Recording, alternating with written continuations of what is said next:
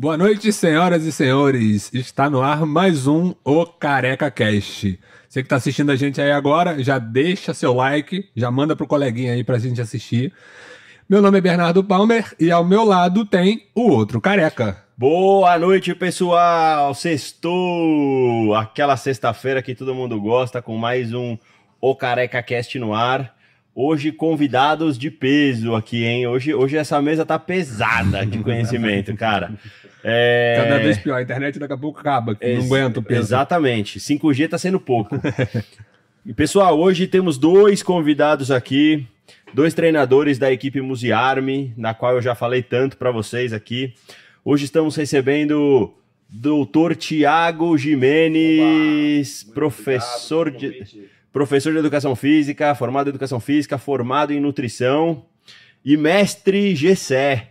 Gessé. Muito obrigado aí pelo convite, saudade do Heraldo, faz tempo que eu não vejo. Boa. Gessé formado em educação física, mestre pela USP em ciência da atividade física e mestre em treino de oclusão, mais conhecido como, é, mais conhecido como oclusão vascular, mas na verdade treino de restrição de fluxo. Sim. Ele vai explicar um pouquinho para a gente aqui o que, que é isso, como é que funciona, quais são os benefícios de treinar assim. E hoje o papo tá bom, hoje a resenha vai ser bom, hein, careca? Hoje tem bastante assunto, hein? bom, pra gente começar, a gente faz aquela pergunta básica para todos os convidados, que é o seguinte, né? Queria entender de vocês, primeiro, agradecer aí a presença de vocês. Obrigado. Por ter aceito o convite. Dá um abraço gente que agradece. lá, que já tá aí, nossa moderadora. Exato. Boa noite aos nossos moderadores. Luquinhas, nosso Luquinhas. mestre do videomaker. É... Pessoal, seguinte, queria, que a gente queria saber de vocês, primeiro, por que educação física? Tiagão, por que nutrição? Opa. Conta um pouquinho da história de vocês aí, por que, Gessé, por que mestrado em restrição de fluxo, em oclusão, em pode, ciência pode da atividade física. Conta um pouquinho pra é maior, gente aí. O currículo é maior aqui, não. Né, Vai acabar com a internet. É, se qualquer coisa você me dá uma cutucada se eu demorar deixar, muito. Já, já estou acostumado. já. Bom, por que, que eu fui? Acredito que eu sou mais velho aqui, né? Na minha época tinha a questão, o esporte. A gente tinha acabado de ser medalhista olímpico quando eu tinha uns 17 anos no voleibol. Hum. E aí fui muito influenciado pelo esporte, né? Quis jogar voleibol, não cresci muito, mas até que eu consegui jogar alguma coisa, né? E aí eu fui para educação física justamente porque eu queria entender, eu gostava muito de esporte, né? Queria entender por que que tinham eh, as pessoas cresciam mais, outras menos, né? E, e, entender sobre esporte. Aí por isso eu fui para educação física. E na minha época tinha uma faculdade que era muito boa em Guarulhos. Ela tinha um bom nome, que era FIG, que virou Unimesp agora, né? Unif... Não, não lembro. E aí eu fui fazer faculdade na FIG, fiz a graduação, terminei em 99. Pra vocês verem como eu sou um pouco antigo. né? terminou quando foi regulamentada a profissão. É, terminei em 99. Esse na realidade, eu, terminei. Esses dias eu perguntei o número do CFD, Aldão. 00001. Falei, não é possível. É, na, na realidade, eu terminei em 2000. Eu peguei uma DP de, de sacanagem mesmo. Eu piorei a minha prova tal, fiz a prova ruim pra poder jogar mais um semestre com os meus amigos no time. Isso que é amor ao vôlei, hein? Isso que é amor ao vôlei. Você sabe que o Bernardo jogou vôlei, né? É mesmo, verdade. É, joguei. É. Eu ganhei o intermédio três anos e Aí, o Praia Médio mais dois. É. Né? Vamos, vamos combinar um bate-bola, hein? Vambora. Tem, porra, desde 2016 eu não é. jogo vôlei. É mesmo? Então, aí joguei lá, fiquei mais um semestre e me formei. Depois fui fazer especialização, demorei para voltar a estudar. Fiz especializações na FMU, essas estrito senso, né? Uhum. É, musculação, condicionamento físico, reabilitação cardíaca e tal. E aí depois tava meio injuriado assim, aí eu falei, ah, vou fazer um vou fazer mestrado na, na Rússia. Pensei eu, né? Uhum. E aí eu falei, vou estudar russo. Caraca. É. Aí eu... Facinho, né? Sabe onde eu estudei russo, Tiagão? Nunca te contei isso, né? E foi, ele foi estudar mesmo. É dentro do partido do PC do B. Nossa! É, ali no centro da cidade. É. Caralho, velho. Eu lembro que tinha aula de russo, tinha aula de mandarim lá. Uhum. Aí eu fiquei uns, uns, meses lá estudando, falei, cacete, uhum. não consegui evoluir muito assim. É difícil porra. porra. Eu, é. Cara, eu falo russo. Cara. É? Smirnoff, balalaica. É, que balalaica. Vodka. É. E aí, cara, por que, que eu fui fazer isso? Porque o meu professor de treinamento, na época era o Arthur Monteiro, ele falou que o ideal para eu ter uma carreira promissora, assim, de destaque, eu tinha que fazer mestrado lá, porque era o, melhor lugar no mundo, assim, né? Aí eu falei, bom, se eu for com o idioma na frente, né, eu vou ter mais chance. E aí eu estudei, fiquei lá, aprendi um pouquinho, e aí juntei a grana para ir, e aí quando tudo aconteceu, na hora de ir, o pessoal lá do Antônio Carlos Gomes acabou com, a- com o convênio que o Brasil tinha com a Rússia, Ah, É. legal, hein? e aí eu não fui para lá. Porra. Cara, mas nada acontece por acaso, né, meu? Eu não consegui entrar lá, mas em compensação consegui entrar na USP, né? Boa. E, cara, e, no- e foi assim, foi sorte mesmo. Todo mundo acha, pô, essa é inteligente pra cacete, né, mano? Não sou, cara. não sou. Foi forte. Foi sorte mesmo, porque eu tinha inventado a camiseta com para fazer oclusão vascular, porque eu fiz um curso, né, pra conhecer o método. Aí eu fiz uma camiseta em casa e inventei Uhum. ela, né? E aí eu cara de pau um dia, né? já tinha feito algumas iniciações científicas, fiz uma em ufologia, inclusive. Isso aí, mano. Isso aí dá um é outro podcast. Dá um né? outro É, vou podcast. chamar ele e o Sérgio. Dá, É. dá. Exatamente. O Sérgio, ah, o, o, O Space- ah, o, o, Sérgio. Foguete. É, Sérgio É, vai, Foguete. vai dar um bote. Trazer ele junto aqui É. com você, vocês ficam discutindo aí. Sim, mas- Rapaz, dá um podcast de duas horas. tá? Duas dá horas mais, cada mais. um, né? Quando eu entrei, Duas horas pra cada um. Quando eu fiz a, a, a, a minha primeira especialização, é, meus primeiros estudos em ufologia, eu saí acreditando, né? Achava que realmente existia vida fora da Terra. De tanto assistir o Sérgio, agora eu não acredito mais. Agora o Sérgio trouxe pro outro lado, né? Me trouxe pro outro lado. Aí eu fui fazer essa iniciação científica, depois eu tentei entrar no HC é, estudando o que eu ia estudar, eu levei o tema para estudar jejum intermitente com suplementação de HMB e não deu certo, eu não consegui entrar. E aí, como eu tinha feito essa camiseta, um dia eu levei lá no laboratório de força de adaptações da USP, os caras falaram: Ó, tem isso aqui, vocês querem testar?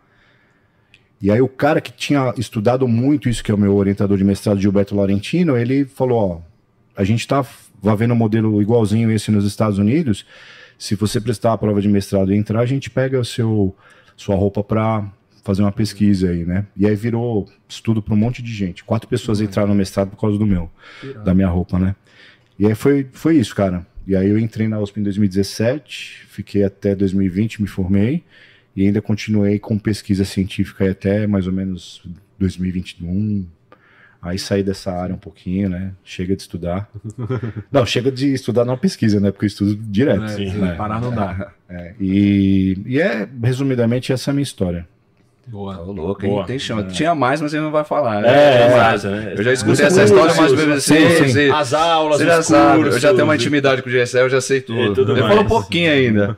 Bom, galera, eu me chamo Thiago Jimenez. É, tenho a honra de fazer parte dessa equipe aqui, que é o Muse Army, que o Heraldo sempre tá falando para vocês aqui.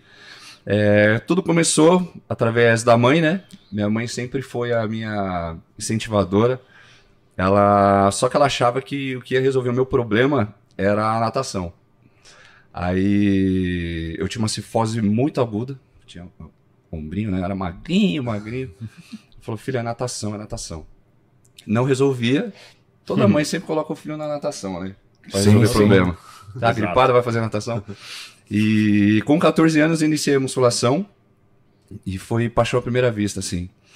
Comecei a treinar, comecei a ver evolução, melhorou minha postura. E eu era aqueles molequinho chato que perguntava tudo. Eu comecei a treinar na, na academia do Palmeiras, no ginásio aqui. Meu, gigantesca, gigantesca academia, me lembro até hoje. E aquilo foi me motivando, é, a minha autoestima, a minha timidez começou a ir embora por causa da musculação. Eu comecei a me sentir melhor. E fui crescendo, fui num período office boy, só que nesse período office boy eu já treinava. E pagava fazer a faculdade de educação física já. Só que eu falei, puta, eu não quero mais isso pra mim, quero fazer educação física, quero trabalhar na área. E foi através disso que começou a minha paixão pela educação física. E eu resolvi estudar, engrenar, falei, é isso que eu quero pra minha vida.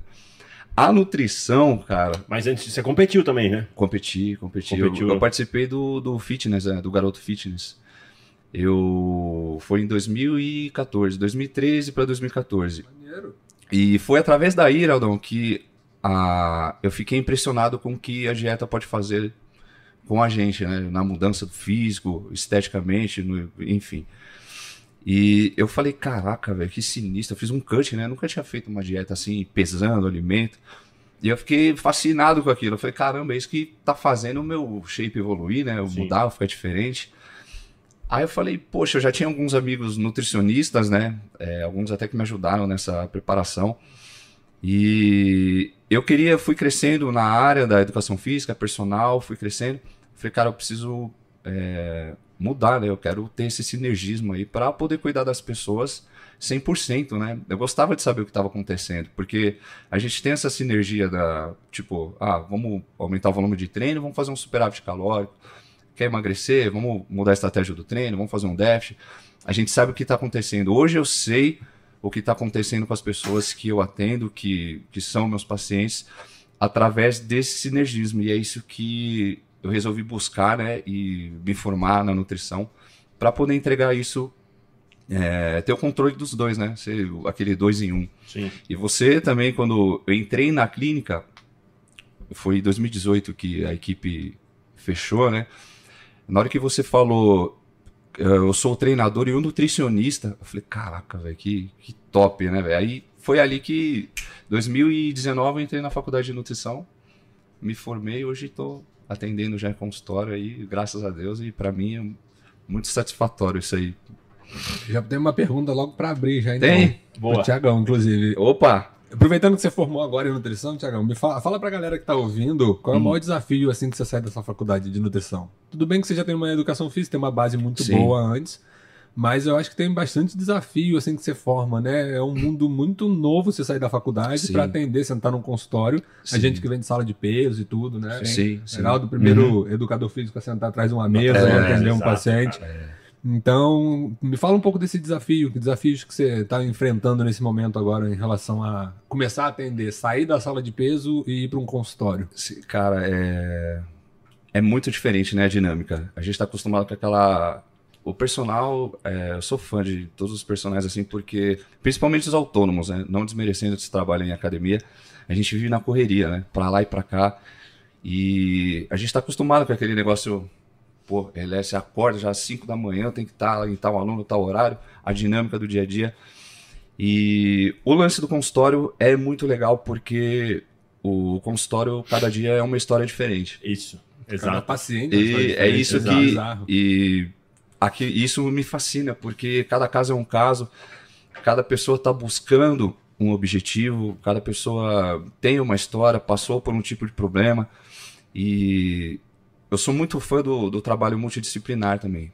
O tudo que Uhum. vocês fazem aqui é, é muito legal. Tem que ter um, um psicólogo no meio do, do tratamento, faz total diferença. então, Muita para mim, o que mudou, é, o desafio foi entender essa dinâmica. Saber lidar com a pessoa no tete a tete, assim, é uma conversa, né? Uhum. Aquela anamnese, você saber tudo que se passa na vida da pessoa e, e prescrever, orientar e ir direto no objetivo da pessoa. O personal tá ali, beleza, a gente faz uma, uma avaliação física, faz uma anamnese, mas a gente tá ali para atender, para lá no consultório a gente tá para prescrever.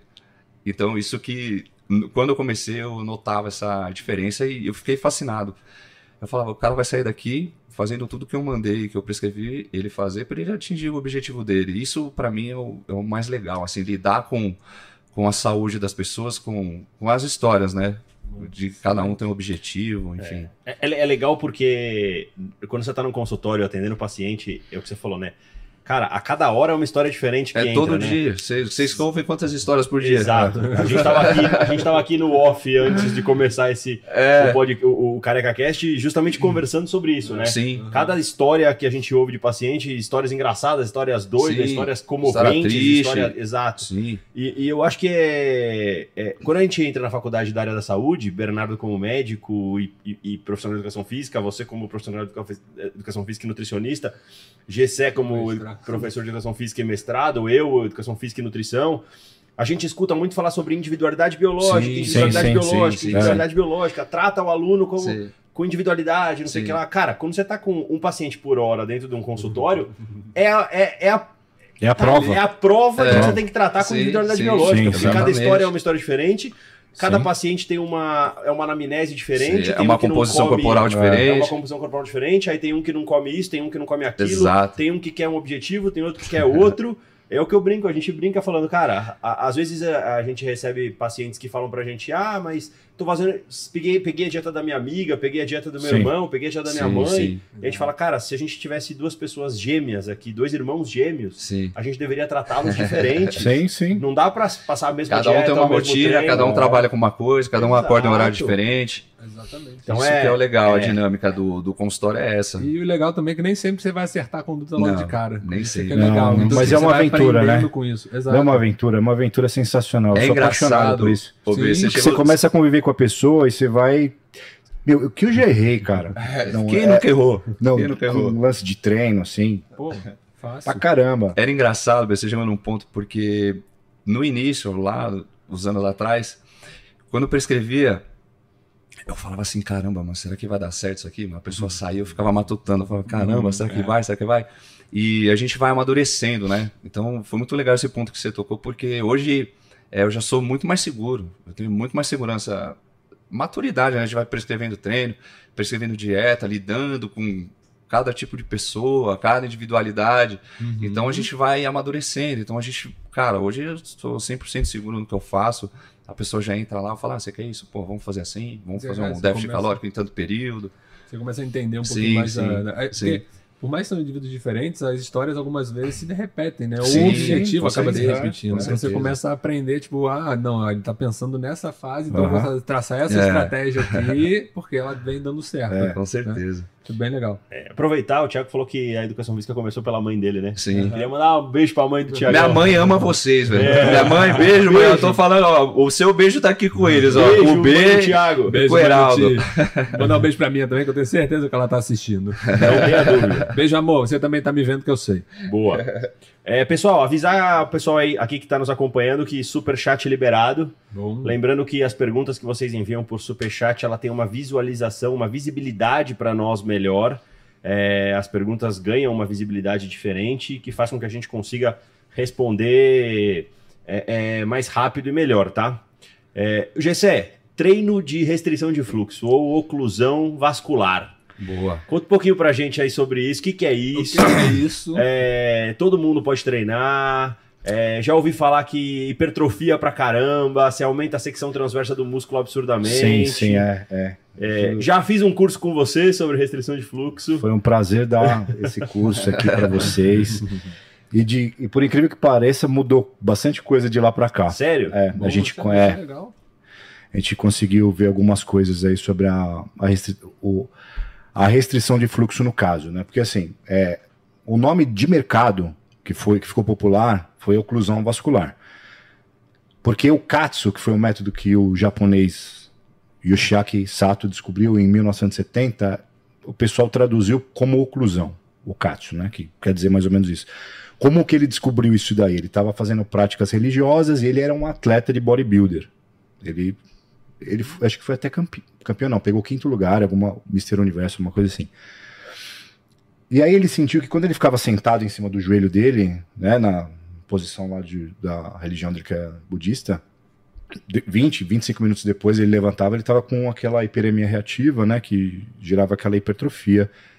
Sentia que a panturrilha dele estava aumentada, né? E aí ele falou, pô, tem alguma coisa aqui com relação à diminuição do fluxo de sangue e tal. E ele começou a treinar garroteado em casa, ele mesmo. Garroteava, carga baixa, carga alta e tal. No processo dele fazer esses testes, ele teve uma trombo, cara, É, trombo perguntar. Teve. Uma trombose aí. não. Deu, deu, deu. Foi, foi parar no hospital tal, deu tudo certo, né? Uhum. né? Não, beleza. E aí, cara, o que aconteceu? Ele teve um, um acidente e ele quebrou a perna. Ele teve que ficar engessado e tal. Quando voltou, o médico falou: "Ó, você vai ter que fazer fisioterapia, né? A perna tá hipotrofiada. Esse termo não existe, hipotrofiada, né? É. Aí ele foi e meteu o katsu em vez de fazer a, a reabilitação tradicional da fisioterapia, né? E quando ele voltou no médico um, um mês depois, a perna que, tava, que ele tinha feito katsu estava maior que a outra. Tava maior, cara. Aí, aí que ficou famoso. Aí que o método ficou famoso, né? Enfim, aí depois começaram os estudos, né? A partir de 2000 começaram os estudos mais sérios sobre é, a restrição de fluxo, né? Porque, ó, a gente tem que entender o seguinte: quando a gente faz treinamento de força, já existe fisiologicamente uma condição de restrição de fluxo. Para vocês terem uma ideia, uma carga de 70% de um RM, eu vou falar um pouquinho técnico aqui, tá? Não vai ter Não jeito. tem como fugir, né? É, 70% de um RM indo até a falha consegue restringir algo em torno de 40% a 50% do fluxo da musculatura que está sendo trabalhada, tá? Então, essa condição de, do treinamento resistido já oferece a restrição de fluxo. O que, que o método faz, né? O que, que é a restrição de fluxo? Você vai usar um manguito, um elástico, para, pela de forma externa, você diminuir o fluxo de sangue e vai ter a somatória dessa diminuição desse fluxo mais do processo contrátil. E você vai ter uma oclusão do fluxo venoso, que é mais periférico, e uma restrição do fluxo arterial, que é uma condição que já é- que acontece já no treinamento, né? E aí o que que isso faz? Durante o processo de contração, tem efeitos hormonais interessantes, tem efeitos de recrutamento de células interessantes, tal, efeito na, na, de aumento de, de fluxo sanguíneo local no momento que, bom, resumidamente, funciona. É dolorido, é dolorido. Funciona e gera hipertrofia, né? É bem Aumenta, dolorido. aumenta a massa muscular. Isso auxilia a massa muscular, né? Pô, e aí eles foram estudar nos públicos, assim, que são os menos responsivos pro treinamento, né? Que são os idosos e tal, tem mais resistência anabólica. E aí eles viram que para esse público é melhor ainda, cara. É sensacional. Viram o exercício de caminhada com restrição de fluxo, aumentando a força e a massa muscular na mesma magnitude de um treinamento de força tradicional, de 8 a 12 repetições, né? Submáximo.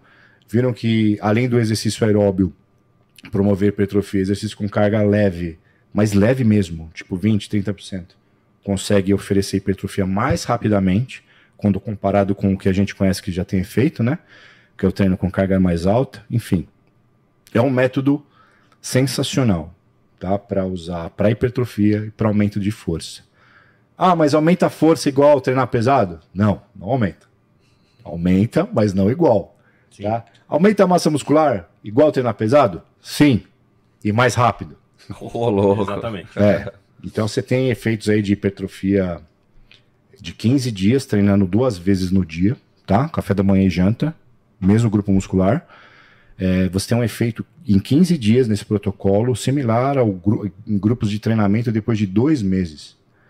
Então a gente, você até falou do estudo do Damas aí no, no podcast, né? Sim. Sim. É, é mais ou menos relacionado, porque tem uma primeira fase da carga alta onde você só tem edema por causa de dano. De dano, isso. Isso. E aí, quando o dano vai sumindo, que aí você vai começar a realmente ver que tem hipertrofia. Por isso que você tem que treinar 10 semanas.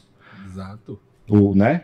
Para ter o resultado. A restrição de fluxo disso aí consegue fazer isso de forma muito mais precoce, né? E não sei o que estou falando, tem uns quatro estudos bons aí é, falando isso, né? Então é uma metodologia que pode ser utilizada no, no método em conjunto com o método tradicional, que a gente conhece que já, res- já resolve, né? Já tem feito, e também na fisioterapia, né? E é legal porque é um treino rápido, né? Isso É rápido. não, É dolorido, mas é rápido. E a pergunta que eu ia fazer, você acabou de responder, né? É. Posso fazer isso todo dia? Ó, legal essa pergunta. É, você pode fazer todo dia, Tá. só que depois de três semanas você não tem mais o efeito de, de todo dia, entendeu? Você pode cair para três vezes por semana no mesmo grupo muscular, que é muito parecido. Não tem por que você ficar sofrendo todo dia, tá? Mas uma ideia que a gente vê na literatura que dá certo é fazer periodizações em bloco, né? Por exemplo, você faz uma semana todo dia, uma semana normal. Uma semana todo dia, durante oito semanas, você tem umas respostas interessantes aí em termos de aumento de hipertrofia, principalmente da fibra tipo 1. Bom. É. E todo mundo pode fazer? É, então, nem todo mundo. Nem todo Conta, mundo. conta do Saulo o teste que a gente fez. O Conta você do Saulão. Meu aluno, ele sofreu um acidente de carro. Ele tinha, ele não tem o húmero, né? O, o húmero dele é todo refeito, proximal, distal, sagital, todo de parafuso. E uma coisa que incomodava muito ele era que um, um braço estava muito hipertrofiado, o outro era, você viu, né, José? A gente tocava, era tipo flacidez, parecia que tava faltando ali. E não é que melhorou. A gente testou a restrição de fluxo, né, José? Sim, Ele, o braço fez. dele começou a hipertrofiar, É. a gente pegava na circunferência. Pô, Foi um legal. trampo É. muito legal. E o GC agora, ele tá. Testando no Pilates. Eu vou contar. Tem um hein? produtinho novo. Vamos dar um spoiler? Um Pode spoiler, falar, mas você tem que falar isso aí, velho. Agora, Muito legal logo os mais, resultados que ele tá 2020, tendo. 2024 no mercado, aí vocês vão ver o MyoFit Pilates, que é o Pilates para hipertrofia, Que legal. é, com a restrição de E, fluxo de sangue. e voltando na pergunta do B, quem, quem não pode fazer? Quem não pode fazer? É, pessoas que com, a com quem não tem controle de pressão, tá? Então, por exemplo, acima de 16 por 10 mesmo, com medicamento e tal, não pode fazer. Controlado com medicamento, pode, porque tem um efeito de hi- hipotensor muito similar ao treinamento de força tradicional, tá? Tem uma pequena resposta ali na, na pressão diastólica, mas isso não, não é tão impactante a ponto de fazer mal, sendo que o profissional que está realizando o método saiba aplicá-lo, né? Tem que saber fazer. É, Pessoas que têm problema de laceração da pele, né? Que é, tem a pele muito sensível, tal, às vezes aperta e dá problema, né? Mas tirando essas condições, acredito que assim, é, histórico de trombo, olha que interessante. Que o cara do Katsu teve o trombo. agora. né? Boa, Zé. Então, é, o que, que eles veem? Que quando você faz a restrição de, de fluxo e treina, você tem aumento de marcadores que inibem o trombo. Então, mas isso a gente ainda precisa ter mais é, estudo, né? Mas até o momento, se tem histórico de trombo na família, não precisa usar, não use, né?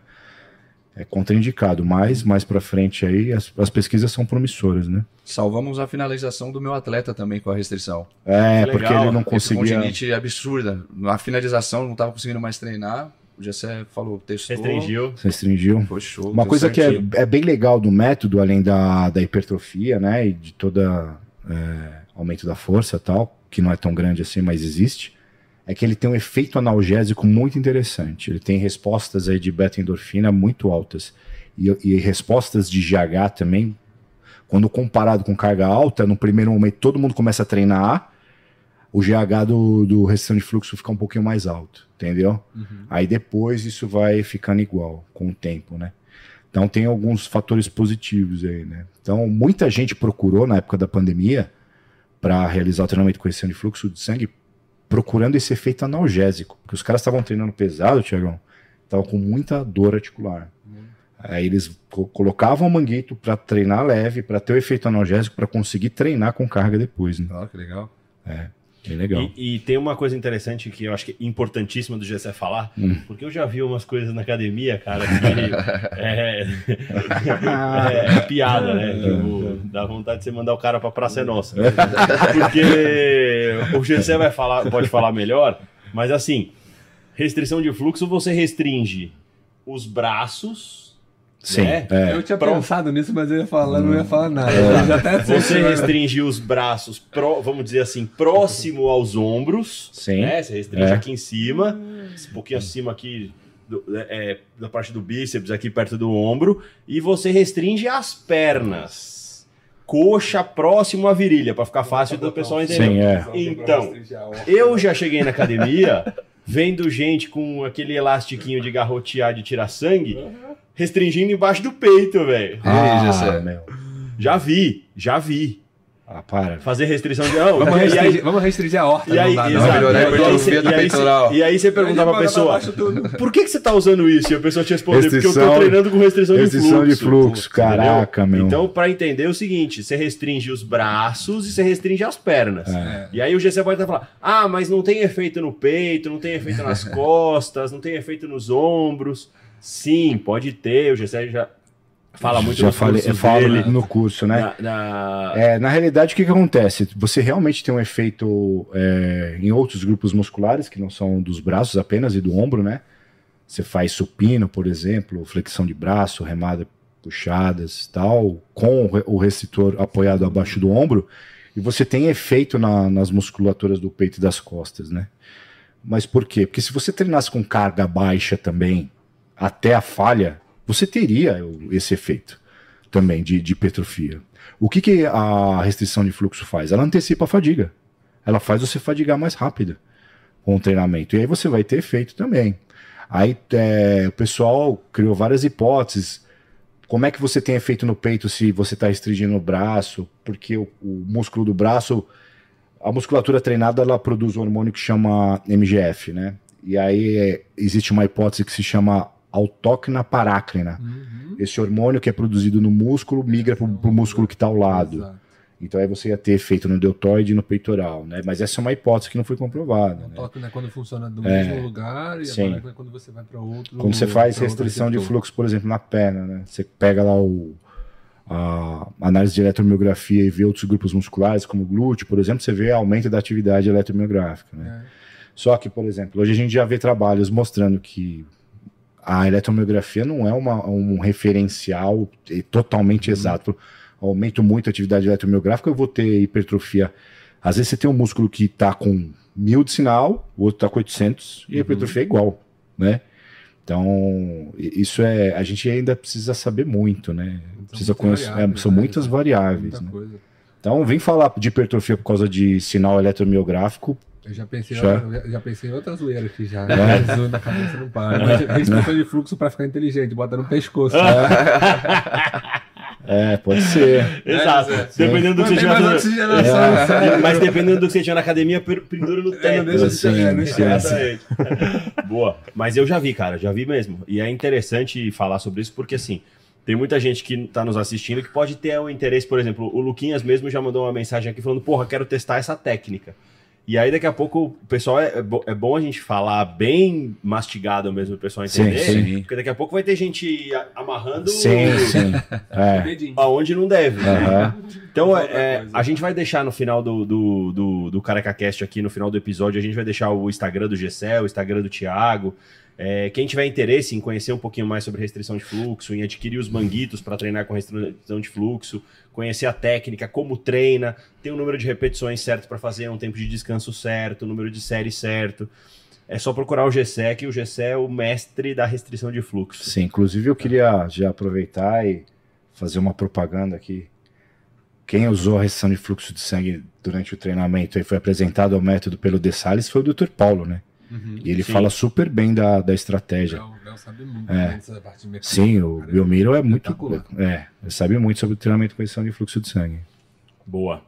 Vamos entrar nas perguntas? Bora. Quer, quer falar mais alguma coisa aí, B? Quer... Não, o que eu achei interessante que o Gessé falou é que, tipo, você no, no outro podcast você tinha falado, falou assim, de lá pra cá já mudou muita coisa. Mudou, por Eu exemplo, que a isso é gente, legal, não, cara. a gente não, nunca tinha estudado, por exemplo, a, nunca tinha nenhuma meta-análise usando esse método no emagrecimento, né? Uhum. Agora já tem. Então. Não, e o que é legal, o que é interessante é que é isso, os estudos vão trazendo Vão informações evoluindo, novas é, pra gente, é. a gente vai atualizando. Não, é- Sim, não existe sim. verdade absoluta. Não, não. Então, tipo, ah, funcionava desse jeito, mas pô, isso é um estudo novo mostrando É, que pode ser exato. que funcione melhor dessa sim, forma. sim. Cara, não existe vaidade de você chegar e falar assim, olha, agora funciona melhor assim. Sim. Né? Porque tem gente que levanta a bandeira de um estudo de 1915 Sim. e continua nele o raio da vida. Aham. Né? E aí quer discutir com você, quer brigar e quer falar que é só a verdade, é só dele. Então, a gente é muito aberto. O estudo saiu, melhorou? Beleza, vamos trabalhar em cima desse estudo novo. Sim, é. Né? É muito legal. Eu adoro discussão no Instagram sobre estudo científico. Por favor, me. Podem me xingar, por favor. O problema é, É. mas, para você discutir sobre estudo É. científico, você tem que interpretar o estudo Tem direito. que interpretar né? o estudo direito. então. Exatamente. Exatamente. Tem que fazer uma ótima interpretação. Exatamente, porque tem bastante gente que hoje precisa de interpretação de texto para discutir. Mas tudo bem. É, respondendo uma pergunta aqui da Jéssica, a Jéssica, a Jéssica, Jéssica Silva, ela, ela mandou uma pergunta dizendo o seguinte: que ela mora em uma cidade muito pequena e na cidade que ela mora não tem nutricionista perto. Então ela gostaria de ir até um clínico geral e ela perguntou se o clínico geral vai saber pedir os mesmos exames que um nutri pediria. Jéssica, pela ANS, na verdade, né, o nutricionista, ele não, normalmente ele pode pedir exame, né, ele deve, ele entende de exame, se o nutricionista não entende de exame, tem alguma coisa de errado com esse nutricionista, Sim. tá? Mas o que, que é o problema? O convênio não, não paga quando é nutricionista pedindo exame. Então, isso aí é uma briga bem interessante entre convênios, planos de saúde, laboratórios de Sim. coleta, né, Agência. Nacional de Saúde. E aí o nutricionista ele pode pedir exame, ele tem total know-how para interpretar exames, Aham. né? Só que Que Assim esperamos, né? convênio não- é, Assim esperamos, que ele tenha total know-how para avaliar os Eu exames. tô com dois aqui que eu sei que fazem, então e eu conheço mais alguns que sabem, então minha referência é boa. Mas o, o convênio não acaba não recebendo, por isso que eles acabam negando o pedido Sim. de exames de nutricionistas. Aham. Né? Agora, se você tem um, tem um nutricionista, ele te pedir exame no particular, você vai conseguir fazer tranquilamente. É, tá? Agora, é muito difícil a gente saber se o clínico geral vai te pedir os exames, porque ele não vai saber do seu objetivo nem nada, né? exato. Exato. É difícil, Jéssica, é difícil. Mas assim, nutricionista hoje você pode passar em consulta online, viu, Jéssica? Não é porque você mora no interior do Sim, interior. Eu também sou do interior, vim da roça, vim de 30 mil habitantes. né? Engarrafamento em vassouras era na charrete. Eu acho que o interessante seria ter uma, o acesso a uma guia de exames completa, Exato. porque um pouquinho mais para baixo aqui ela, ela fala ah, o que mais seria interessante além de um hemograma, um T3, um T4, um lipidiograma, alguma coisa assim. Seria interessante é, os hormônios sexuais, testosterona, estradiol, LH, FSH. Seria interessante é, sua insulina, sua glicemia. Seria interessante você ter uma ideia de transaminases, é, é, exatamente, de, de ureia, né, de CPK, de coisas desse tipo também. É, de minerais, como é que estão, como é que estão vitaminas, Vitaminas, minerais, etc. É um pouco Então, mais aprofundado o pedido, né? Do que um é, geral pedido. Exatamente. Então, talvez o interessante fosse você ter acesso a uma guia completa de exames e aí os resultados você levar para o seu nutricionista. E para o seu nutricionista, porque clínico geral não pode prescrever dieta, tá? Então também tem essa questão, né? Vamos deixar bem claro. Mas é o que o Bernardo falou, Jéssica. Hoje você tem acesso online a consultas. Então, por exemplo, lá no consultório, é, se você passasse numa consulta online, por exemplo, comigo, o Bernardo te prescreveria os exames necessários para você ter essa avaliação completa, entendeu? Exatamente. Então, hoje em dia dá para fazer isso. Isso aí. Feito, beleza? O Sam, Sam já entrou e já saiu. né? Samuais entrou, foi treinar. Ele falou: vou deixar só uma pergunta porque eu tô indo treinar. Muito bom, tá perdoado, viu, É, Sam? Eu sei que você vai ver a gente depois, então tá perdoado. Exatamente. Uma pergunta que o Tiagão pode falar um pouquinho Essa melhor é disso aí, ó. Vamos, vamos, fazer a prova oral pro É, Thiagão aqui. ó. Exatamente. Bora. A resposta mais Manda. comum é depende, viu, Thiago? Manda. Fica sossegado. O Samuais falou o seguinte, Tiagão: todo mundo só fala de carbo e proteína, mas a- e gordura. Quando é melhor usar? É importante? Em qual refeição? É, perguntando sobre isso, sobre a importância da gordura na dieta também. Sim, vamos lá. Gordura é um macronutriente que a gente, na minha opinião, tem que mais ter cuidado ao manipular. Por quê? Pode dar ruim. Muito. Pode dar ruim. Você colocar lá um pouquinho de azeite, a pessoa taca azeite. É óbvio, tem as gorduras polimonounsaturadas, é, temos aí vários exemplos. Só que assim, tem que ver em que sentido que ele perguntou, né? Porque assim, temos a- o modelo de dieta cetogênica, né? Que é mais alto em gordura. Mas assim, tem que entender o contexto, o objetivo da pessoa. Tem como prescrever gordura na dieta? Tem. Tem como deixar a dieta rica em gordura? Tem. Só que tem que saber o andamento da. O contexto, o que, que ele está buscando, o que, que ele gosta mais de comer. Mas assim, a gordura, todo mundo acha que é um problema na dieta, mas não é, né, Heraldão? Todo mundo acha que é. É, eu também não acho que não. Eu, eu, eu, eu tenho a mesma linha que você, é um, é um macronutriente que eu tenho muito cuidado em, Sim, em ter. trabalhar. Tem que ter. Primeiro porque gordura tem o dobro de caloria Sim. do que outros macronutrientes, né? Enquanto Sim. a proteína e carboidrato tem 4 calorias por grama, a gordura tem, Tem 9. nove.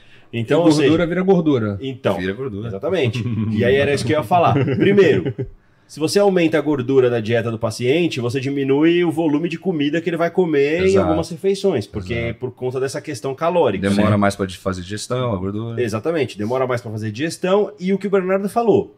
O caminho da gordura, ele tá pronto para ser estocado em Sim, gordura, Sim. né? É. Você come uma gordura, ela só encontra lá um, um bichinho no seu organismo chamado quilomicron e ele trans- transporta, o quilomicron transporta essa gordura pronta para dentro do seu adipócito, que é a casinha da gordura. Sim, Exatamente.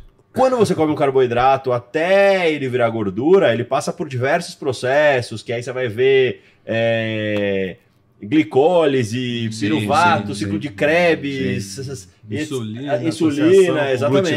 GLUT4. Exato. Aí o pessoal pirou já, tanta Então. que a gente falou. Só que esse processo gasta energia. Então, Sim. uma É, parte desse carboidrato que, isso que, eu você ia comeu. falar, né? A, meta- a metabolização do carboidrato tem um gasto energético. Exato. Sim. E outra, ela tem uma. O carboidrato, depois de digerido, ele tem um direcionamento que precisa manter glicemia, glicogênio hepático, muscular, Perfeito. né? Exato. E outra, a proteína, cara, ela gasta muita energia. Eu já vi uns artigos falando que a, a, a, energia que a proteína gasta para ser digerida é absurda. É, é, uma, é considerável, né? Porque a Sim. digestão da proteína não é boa. Sim, Você é, gasta exato. Exatamente. E para você para você fazer ela virar gordura também é bem difícil Exato. metabolicamente. Exatamente. Tem que ter o excesso. É, porque senão você usa tudo pra onde ela foi direcionada. Ah, É, sabe aquela Bíblia da Fisiologia, aquele livro do Macardo que é Sim, sim, é. assim? Eu tenho na minha sala, Eu- eu- capa verde, bem antigo. Tem um capítulo lá do livro do Macardo de, eh, de Fisiologia Uhum. que ele fala que só 5% de proteína eh, vira gordura, da proteína ingerida.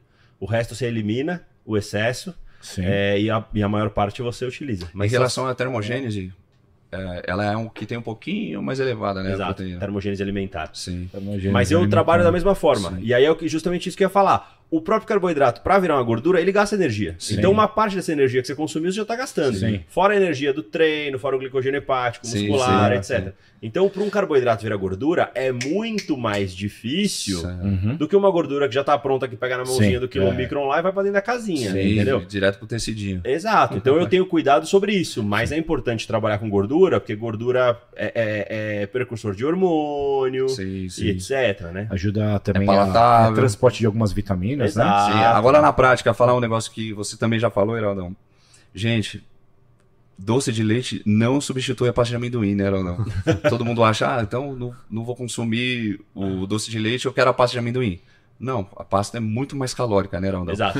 E eu peguei um caso legal. Eu peguei um caso. é, é. Não, mas assim, eu queria peguei- saber por que, que o pessoal. É, qual é esse mito da pasta de amendoim, cara? É por causa da arginina? Do... Não, é porque ela é muito, é muito, de- é muito calórica. Não, é- é, é porque é uma gordura boa. é uma gordura boa Sim, e palatável. sim, tem os você dá uma ômegas, né? colheradinha lá, vai Cara, falar que você nunca comeu um cara, potinho de pasta. Não, foi Cara, um negócio assim, ó. Eu, eu acho Comi, lógico, que mas. a, a sua pergunta vem da seguinte forma: é, as pessoas é, tentam incluir coisas dizendo que são fit, Sim. tá? Barra de proteína. Então, É. assim, barra de proteína é fit, porque é proteína. Sim. Pasta de amendoim é fit, porque é uma oleaginosa e é uma gordura boa. Sim. Então é fit, então pode. Só que as pessoas esquecem de calcular a óleo, é, óleo de coco. Cara, Sim. eu já falei isso de novo, vai dar treta de novo aqui. óleo de coco é o pior Treta, óleo que treta, existe no mundo. treta. É gordura saturada, né? É, exatamente. É gordura saturada, É olha. gordura saturada. briga, pra você ter uma ideia, 80, em 100 100 gramas de óleo de coco tem 87 gramas de gordura saturada. Olha aí, mano. A- a- o É Colégio muita, Americano de Cardiologia e o Colégio Americano de. O, o, o ACMS, o Colégio Americano de Medicina Esportiva, É. condena o óleo de coco, é- é- traz problemas cardíacos e etc. É melhor você usar um óleo vegetal, canola, Sim, sim, sim. Sem. do que usar Sim. um óleo de coco. Óleo de soja. Aí você falou entendeu? na canola, agora vem. Exato, É. vai começar a treta aqui, vai começar a Eu, polêmica. peguei, eu peguei um caso Sem legal. contar o ponto de fumaça. Sim. Que é a hora que o óleo queima. Sim. Um ponto de fumaça que você intoxi- é, é, prejudica Exato. o alimento e etc. Exato. É. Então, assim, cara, óleo de canola. Tem gordura monoinsaturada, Sim, sim. poliinsaturada, tem ômega 3, tem ômega 9. O, o- o óleo de coco não tem nada, é gordura saturada, é gordura Sim. saturada pura. Sim. Agora me, responde uma dúvida. aqui. Rapidinho, só terminando a, a Ah. sua resposta. Por isso que veio a questão da pasta de amendoim. Aham. Porque é fit. Sim. Tá. Só que, cara, se você vai analisar, eu vou até puxar a orelha dela aqui, ela tá assistindo a gente aqui, a Rosana. Opa! Rosana da equipe. Da, equipe ô, Rosana. ô, ô, Rosana. que isso, Rô? Vai tomar Rosana- bronca ao vivo. Rosana, Rosana fez um post hoje dizendo assim: fiz um bolo fit. Açúcar demerara, Opa. óleo de coco. Rô, era melhor você ter feito. com- Bolo fat. com- Bolo exatamente, era melhor você ter usado o açúcar, o óleo vegetal, era melhor Aham. você ter usado Sim, açúcar sim. demerara, açúcar mascavo, açúcar- é tudo açúcar, Só- só, só muda o processo de refinamento. Só para não sair do andamento, eu peguei um caso muito legal de, de uma paciente que alegava que, meu, ela não conseguia emagrecer, que quando eu- aí eu falei, tá, beleza. Aí a gente pergunta a rotina, pô, o que, que você faz? É, o que, que você come nos horários intermediários? Porque muita gente é, segue a dieta, mas perde a mão nesse- nessas petiscadas durante o dia. Ah, vai, come um negocinho. Azeitona. O que, que ela fazia? Azeitona. Quando ela sentia fome, Essa é boa. ela comia amêndoa, aquele brendezinho, aquele saquinho de plástico. Sim. Vem amêndoa, castanha, Saquinho de caju, saquinho inteiro, Porra. amendoim. É igual a Eu história da azeitona. É. É Fala, igual a história da pronto, azeitona é. paciente do Bernardo. Eu Que falo, é- pronto, você, aonde você está errando são nas suas refeições intermediárias. Nessa petiscada que você está dando, você não tem noção que você está consumindo de caloria. Não que seja ruim, galera. É uma estratégia, só que ela estava muito fora do contexto da dieta dela, consumindo esse tipo de gordura, que são as amêndoas, a castanha. Tiagão, tive um caso no, no consultório e o paciente que seguia a dieta arrisca. Cara, ele, ele era um cara, é, é, gente boa pra caramba, que era assim, ó. ele, pe- ele pesava o arroz, vamos supor, 100 Sim. gramas de arroz. Sim. Se tivesse 102, 102, ele tirava dois, Ó. tá? Arrisca. caras né? assim, Só né? que o que, que ele fazia? Uma colher de pasta de amendoim de sobremesa no almoço e uma colher de pasta de amendoim de sobremesa Sem no pesar a jantar. pasta, né? Sem pesar. Aí, uma colher. Sim. Só que não estava prescrito na dieta dele. Eu fiz um cálculo rápido. Ele, tá, ele tava colocando a mais na dieta dele 15 mil calorias por mês. Só nessas colheradinhas. Só em duas colheres de pasta de amendoim 15 todo mil, dia. hein? 15 mil calorias. Pra você ganhar um quilo de gordura, você precisa de 7,700. Se ele botar 2 kg de gordura. hum, Assim, sem fazer força. Exato. Sem fazer força, Aí chegava né? na medida, chegava no dia da, da avaliação, Igual. você piorou. Não, mas impossível, eu sigo a dieta risca. Eu tiro 2 gramas de arroz, não é possível. A mulher dele, ele segue mesmo, Heraldo, tal. Mas você põe 10 de Aí, gordura. aí né? eu falei, tá, vamos fazer uma análise minuciosa do que você Aham. tá comendo. Me conta um dia inteiro seu de alimentação. ah, faço ovo mexido de manhã. Você você faz ovo mexido com o quê? Manteiga, óleo, azeite, o que, que você usa? Ah, você falava. Tá, anotava. Tá. Aí daqui a pouco, almoço. Você tempera a salada com o quê? Pá, pá, pá. Aí a mulher dele virou pra, assim, virou pra ele e falou assim: Você contou pro Heraldo o que, que você coloca de sobremesa? Aí eu já falei, pô, tá lá, tá vem. Demora pra pessoa É, entregar entregou, isso. é. Demora pra Ah, sair essas Eu coisas. uma colher de pasta de amendoim. Aí vem a frase, mas pasta de amendoim é Pode. fit. Mas pasta de amendoim pode. É sempre pode. Ah, mas pasta de amendoim é fit. Cara, Sim. não é fit. Pegou, pegou essa. Virou uma religião, né? Que a parte de amendoim é fit, né? É pasta de... É clássico. Manda aí, É, a pergunta que eu ia fazer com relação a essa gordura, se existe alguma relação para beneficiar o desempenho e a melhora da composição corporal, essa relação entre ômega 9, ômega 3 e ômega 6. Se isso realmente tem fundamento, que você tem que comer mais ômega 3 e menos ômega 6 na dieta. É, tem. Tem alguns estudos que mostram isso. É? Tem alguns estudos que mostram que o ômega 3 tem, uma, tem, um, tem uma, um caráter de desenvolvimento melhor pro seu organismo do que É. os outros Essa ômegas. também. Os outros Exatamente. ômegas, né? Sim. De EPA e de- DHA. Isso. É. Uma concentração um pouco maior. Ácido, é, ácido Dexa- dexaenoico. É. Nunca sei falar esse nome, velho. Terrível. É, mas é isso aí. É. E, e aí vem. Cara, mas aí, aí que entra, né? Quem defende a dieta cetogênica? Tem Sim, muito sim, nutricionista, tem muito médico É. que defende a dieta cetogênica. Os caras vêm matando quando você fala óleo de coco não presta. Sim. Você entendeu? E a banha de Aham. porco? Isso que a gente nem falou da banha de Isso porco. que a gente nem falou da banha de porco, exatamente. Quem- quem- só quem não defende é a tireoide, coitado. É, exatamente. A tireoide odeia uma dieta cetogênica. É. É, É, mas você- qual que é o mecanismo, Você precisa, o, quando você tem a conversão do T4 em T3, quando você tira um, um iodo do Uhum. T4 para transformar em T3 na periferia das células, né, a maioria é músculo, né, Uhum. fígado também faz isso, coração. A- essa deiodinase ela depende muito da, de carboidrato. Sim. É energia de rápida absorção, Tá. rápida utilização. Então, para você converter o T4 em T3, o, o, carboidrato é fundamental. Sim. Porque você pega a gordura, ela é de lenta absorção. Só que aí o que Sim. acontece? A deodinase começa a parar de funcionar, né? A gente fala facinho aqui pra galera Sim, entender. sim, é. Pega. Aham. Deodinase já é difícil, galera. Ginásio eu tenho muita dificuldade em falar. Eu tenho que falar no curso de emagrecimento, cara. Eu fico lendo, mano. É. Aí, então, aí o que, que acontece? Até eu conseguir falar certo. A deodinase vai perdendo um pouco da função dela, Aham. você começa a diminuir nível de T3. Então você começa a ver Tá. que o T3 ele é abaixo de 3 ou 0,3, dependendo da referência de laboratório. Aham. E você começa a ver um aumento do T3 reverso. Porque a deodinase do tipo 3 ela não é dependente de carbo. Tá. Então você entra num hipotiroidismo subclínico. Você vai ver um TSH normal, um T4 ali até um pouquinho mais aumentado, né? E o T3 super baixo. E como é que você identifica isso? Exame, né? Exame. Com o exame você pega o Você não pega subclínico? a né? dedinase, você pega os exames TSH, T4, T3 e T3 reverso em algumas ocasiões. Mas assim, às vezes o cara tá com. A gente. Parte clínica, assim, ó, Uhum. dia a dia. O que, que seria um efeito do, do hipotiroidismo? Isso aí que é, é o que- é o que pega pra todo mundo. Sabe qual É. que é o maior? Eu tenho Não, hipotiroidismo. não esquece o sangue Não, eu tenho, é, eu tenho hipotiroidismo, Tem. né? Sabe qual que é o maior sintoma de quem tem hipotiroidismo? É. Cansaço. Cansaço, né? É aquele- Esse é que é o problema. Cinco horas parece que passou um caminhão em cima de você, né? Exatamente. É Parece isso. que cinco horas te botaram dentro de um nevoeiro e falaram assim, agora se vira. Tô em Silent Hill. Era Sim. isso. Aham. André, deixa eu é te assim. fazer uma pergunta, curiosidade minha. É, quem tem tireoide faz a utilização da medicação, a síntese proteica fica prejudicada? Se tá reequilibrada a, a tireoide tudo regular, não. Nem um pouquinho. Eu tenho hipotiroidismo, putz, tem mais de 10 anos, cara. Porque um aluno meu Tem mais de falou, 10 ah, anos. o, o meu médico falou que eu tenho que consumir muita proteína porque minha síntese proteica está prejudicada. Hum, se tiver desregulada a tireoide, é mais difícil de Sim. fazer sim. Você quebra mais músculo, porque você tá se tentando economizar tiver- energia. Tomando tá? a medicação, É, o que, que a gente tem que entender, né? A tireoide, o que, que a gente vai fazer com ela? Ela vai co- coordenar nosso metabolismo Tá. em relação a acelerar e frear. Sim. Né? Quando você está com hipotiroidismo, você tem uma disfunção tiroidiana, você começa a lentificar o seu metabolismo. A sensação de cansaço é o mais comum que a gente observa. Você Sim, nunca sim. vai pensar na tireoide. Você vai É. achar que você está trabalhando muito, É. você está achando acordando cedo, você está treinando mal, você está comendo mal, você está dormindo mal. Você vai pensar em tudo, Sim. menos a tireoide. Tá. Né? Aí começam outros sintomas: queda de cabelo, né? Aham. unha fraca, né? dificuldade de síntese de proteína. Então você aumenta a sua percepção de fadiga no treino. Então pensa assim, eu fazia 10 séries de supino com 50 de cada lado, eu vou fazer 8. Tá. É, é- é detalhezinho muito fino. Pequeno, muito assim. fino de É. alterações. E vem muito pela alimentação. A restrição calórica excessiva, igual a gente estava falando do paciente estava falando de 800 calorias. 800 calorias. A restrição calórica excessiva, seu corpo ele vai arrumar um jeito de economizar energia. Sim. Exato. Qual é o mais comum? Jogando músculo fora e diminuindo a função cerebral. Tá. Porque são os dois maiores gastadores de energia do nosso corpo. Sim. Né? Quem comanda isso? Tireoide.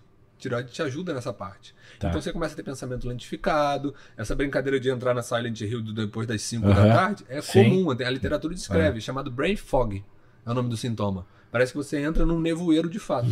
Cara, é, é. é- é louco, é Sim. louco. Quando eu morava na Zona Norte, lá em Santana, e minha tireoide volta meia descompensa, porque é normal, porque Sim, dependendo sim. do- de rotina Aham. e tudo, ela vai descompensando, você vai ajustando o medicamento. Por isso você tem levotiroxina de 12 miligramas a 300 microgramas, quer dizer. 12 microgramas a 300 Caraca. microgramas. Vai subindo escalonado ainda. Né? Então você vai 12,5, ver 25, 12,5, 25, 5. até em 36,5 em algumas ocasiões. Cara, mas 50, É, 75, é muita 88, diferença. Tem muita coisa. E o ajustezinho fino Sim. ali já faz bastante diferença. É. Então essas sensações de cansaço, sensação de disposição, é sempre bom dar uma Então, olhadinha. esse medicamento é o T4, né? É o T4, isso. Por que, que a gente não suplementa o T3 direto? Boa pergunta. Porque o T3 direto, a gente não tem antídoto, primeiro ponto. Então, Tá. se você faz uma hiper. Vai, uma. Um excesso de T3, Aham. você pode causar uma arritmia, porque o coração tem bastante receptor de T3. E o problema é, você não tem nenhum antídoto contra o T3. Então você vai ter uma arritmia que você vai ficar no hospital esperando parar o coração e tomar um choquinho. Que da hora. Pra voltar. Pra voltar. Cara, a gente Esse Isso é é legal. risco. né? A gente fala isso no fisiculturismo, né? O que Ah, mata sim, sim. atleta É é, ia o falar. T3, É isso que eu ia falar. diurético e É insulina. A gente vê É o que muito, mata cara. atleta. E o pior, é quando retira. Puta, um o rebote. Exatamente. O rebote. Porque- Eu já tive vários relatos de, de atletas que. Eu costumo comparar isso, tanto testosterona quanto T3, por exemplo, eu costumo comparar como se o nosso corpo, o agente, tivesse ganhado na Mega Sena. Ah, Né? Existe uma utopia do pessoal, não, vou ganhar na Mega Sena, mas eu vou continuar trabalhando. Você tem 100 milhões na sua conta, você vai continuar trabalhando, acordando 5 da manhã para dar personal? É Se eu ganhar na Mega vai. Sena, ninguém vai saber, mas haverá sinais. Só que aí o que, que acontece? Você parou de trabalhar porque você tem uma fonte de renda Sim, passiva sim. muito É. boa. O seu corpo, ele tá o tempo inteiro trabalhando. É. Se ele começa a receber por fora, ele, opa, não Sim. preciso mais trabalhar. Então, por exemplo, se você coloca um T3, você vai fazer todo um feedback negativo. Tá. Seu TSH suprime, seu T4 também começa a perder função. Tá. Tá. Qual que é a segurança do T4? O T4 é um dos únicos, é o único, na realidade, pré-hormônio que a gente tem no nosso corpo. Por que, É que é pré? pré-hormônio? É, por que, que a gente fala que é um pré-hormônio? Para ser hormônio, precisa de receptor. Tá. O T4 não tem receptor. Então ele Sim. precisa ser quebrado ou que, retirado um iodo no Sim, T4 tirar um para virar o iodo pra T3. virar. Aí sim o T3 tem os receptores dele. Legal. Tá? Então, Aumentar o sal na dieta, então não adianta nada, né? hum, Pra- aumentar- ficar porque sem sal porque não é matéria-prima, né? Hum, Na verdade é o iodo que vem do sal. O sal Não, tem que ser sal é iodado. iodado. Tem que Sal ser iodado, iodado, então. é. sal o, iodado. o Brasil É. reduziu em 90 e, se eu não me engano, 3% o risco Uhum. de bócio só por botar iodo no nosso sal. É um dos países com mais pioneiros em relação a Aham. isso. Tá? Não é aumentar o sal, é manter pelo menos, se não me engano, são 3 gramas, né, Geraldo? Dois. Dois? Dois Diários. gramas de sal Pô, diário. quanto tempo já passou aqui? Eu tenho mais pergunta. Hum, não tem Relaxa, tempo a gente não tem tempo aqui não. filho. Não? Não, aqui a gente. Aqui a é casa é infinito. nossa. Sextou, Bora, sextou. A gente botou, É. a gente botou infinito no game. Vambora. É, aquela doença que está relacionada com a tireoide, que é o, Tireoide de o Hashimoto. Hashimoto. O Hashimoto. É, é do sistema imune, né? É, o sistema imune aumenta a produção de anticorpos contra a própria tireoide. Uhum. Né? O exame chamado anti-TPO que mostra isso pra gente. E aí começa a inflamar a tireoide, ela vai pedindo, perdendo função. Pensa que você tá com, sei lá, unha inflamada. Você vai encostar alguma coisa, você já não consegue. Tem dificuldade de pegar as coisas porque você tá com uma inflamação. O que, Sim. que é inflamação? Que a gente vê até muito hoje pessoal falando sobre inflamação Sim. em relação a Aham. pacientes com sobrepeso e Sim, obesidade. sim. Ah, eu tô inflamado. Na verdade, são marcadores inflamatórios que o tecido adiposo libera. Não quer dizer que a pessoa está inflamada de fato. Tanto que a gente evita até de ficar falando isso de inflamação Exato. do paciente obeso. Aham. Os marcadores inflamatórios podem estar aumentados, Tá. tá? Mas não quer dizer que ele está inflamado. Por quê? A inflamação, ela cursa com cinco coisas. Dor, calor, rubor, turgor e perda de função. Tá. Um paciente obeso, ele não está com dor, calor, rubor, turgor ou perda de função. Ele tem marcadores inflamatórios aumentados para o corpo traçar estratégias para acumular cada vez mais gordura. Uhum. Então, você estar com marcadores inflamados, o corpo fala assim, tem alguma coisa de errado. A única defesa do nosso corpo é qual? Sim. Guardar gordura. A única forma que o nosso corpo tem de proteger é guardando gordura. Então, ele aumenta esses marcadores inflamatórios para isso. Tá? Sim. Então, a, a tireoidite de Hashimoto, ela inflama a sua tireoide e com isso ela começa a perder função. Tá? Agora, se você fez um exame, seu anti-TPO está aumentado, mas TSH, T4 estão ok, Uhum. se vida que segue, não tem tratamento para o Hashimoto. Aí você evolui para o hipotiroidismo, a gente precisa tratar. Tá. Entendeu? É, é, é tra- tireoide é o que dá mais trabalho. cara. Existe alguma forma de reverter esse quadro apenas sem, sem medicamento? Cara, Por exemplo, é difícil, é, mas- aumentando treinamento ou. Carbo, carbo, né? É- frutas. Dependendo do como o paciente evoluiu para esse hipotiroidismo, a gente Uhum. consegue em alguns casos de reverter. Mas, por exemplo, uma dieta cetogênica, estão aparecendo alguns estudos falando que já tá, não consegue reverter. Você melhora TSH e T4, mas o T3 não volta. Não volta. Não volta. Aí você tem que começar a fazer algumas estratégias de, de suplementação. Né? Ou de T4 ou de T3. Aí você tem que Tá. observar como é que vai estar essa função. Ah, eu faço um superávit de T4 para ver se aumenta a conversão de T3. Aham. Não funcionou, eu tenho que reequilibrar isso. Então, a alimentação, por exemplo, uma dieta cetogênica, você começar a renutrir, dependendo do período de tempo que a pessoa ficou, ela consegue reverter. Tá. Agora, eu já atendi um paciente há um tempo atrás que ele estava 4 anos de cetogênica. Caraca. Nossa, esse. Ó, você tá de parabéns, viu? Né? Sabe quanto é que era o T3 Porra, cara, dele? como que a pessoa fica quatro anos sem comer carbo? Não, mas também tem que ver uma coisa, né? É, A dieta era cetogênica, cetogênica mesmo? Media cetose? Ah, mas, é, mas, Fitinha era- roxa? mas só de Sim, fazer uma sim, low sim. carb intensa já pega. É, sim. Entendeu? Mas, Sim, mas- sim. sim. Qual que era sim. o, o valor de T3 dele era 1 ponto qualquer coisa, 1 ponto alguma, 1.5, um negócio desse assim. O normal é acima de 3. E ele era extremamente letárgico. É? Letárgico. A queixa dele era, eu não consigo brincar com a minha filha. Nossa. Nossa, é grave, hein? Sim. Ah, mas também. Aí, não, e pra renutrir ele, a nossa consulta, eu e Camila, a gente demorou duas horas de consulta com ele pra convencer ele a comer carboidrato. Aí ele Caramba. começou, a aí ele veio na consulta, Aham. putz, ele trouxe a filha, a filha dele falou assim, ó, é Deus no céu e vocês aqui na terra, porque Sim. hoje meu pai só fala de vocês. Devolveu vida pra ele. Ele falou assim, é, eu falei assim, mas por quê? Porque, tipo, pra gente é um, um caso clínico que a gente tá tratando e tal. Aí ele Uhum. falou assim, não, porque hoje eu consigo brincar na praia com a minha filha. Nossa, aí uma facada no baço. Pô, É, ficar dando bosta mesmo. né? Tanto que assim, a filha dele agora tá, trata com a gente. Aham. A filha Que dele legal. trata, trata com a gente. E a gente vai cuidando da família. A família vai chegando, né? Exatamente. Esse é o segredo. Porque família Eu que faz que é- junto melhora, melhora, melhora mais. E a recompensa de trabalho é essa. Quando Ex- você vai. As exato, pessoas de vão confiando os entes queridos Sim, na sim. mão da gente. Caso clínico é muito legal. É, isso eu acho a muito, muito legal. Cara, tem um super chat aqui, ó. Manda Opa. bala. É, Depois tem uma outra pergunta interessante pra você, B. Mas tem um superchat aqui do Neno. Ele fala o seguinte: Boa noite, carecas. Manda uma dica pra minha mãe, que começou com dieta, treino e creatina. Quer mandar qual a dica? Cara, cada um Continua. manda uma, cada um manda uma pra mãe dele. Bora. É, Eu vou mandar, vou mandar duas então. Vou falar que realmente continue tomando creatina. Sim. Creatina é o melhor suplemento hoje que existe no mundo. Muitos polêmica, estudos. mas que é cabelo, cara. Não cai, né? Você tá tomando pouco, eu já te falei, Heraldo. É, creatina é o melhor suplemento que existe no mundo hoje, não tem efeito colateral, não aumenta a creatinina, não sobrecarrega rim, não sobrecarrega fígado, não faz cair cabelo, é, não incha, não dá retenção hídrica. Você tem uma ideia, tem alguns estudos com idosos mostrando que melhora a Função a cognitiva. função cognitiva do cérebro, melhora fornecimento de energia para o cérebro.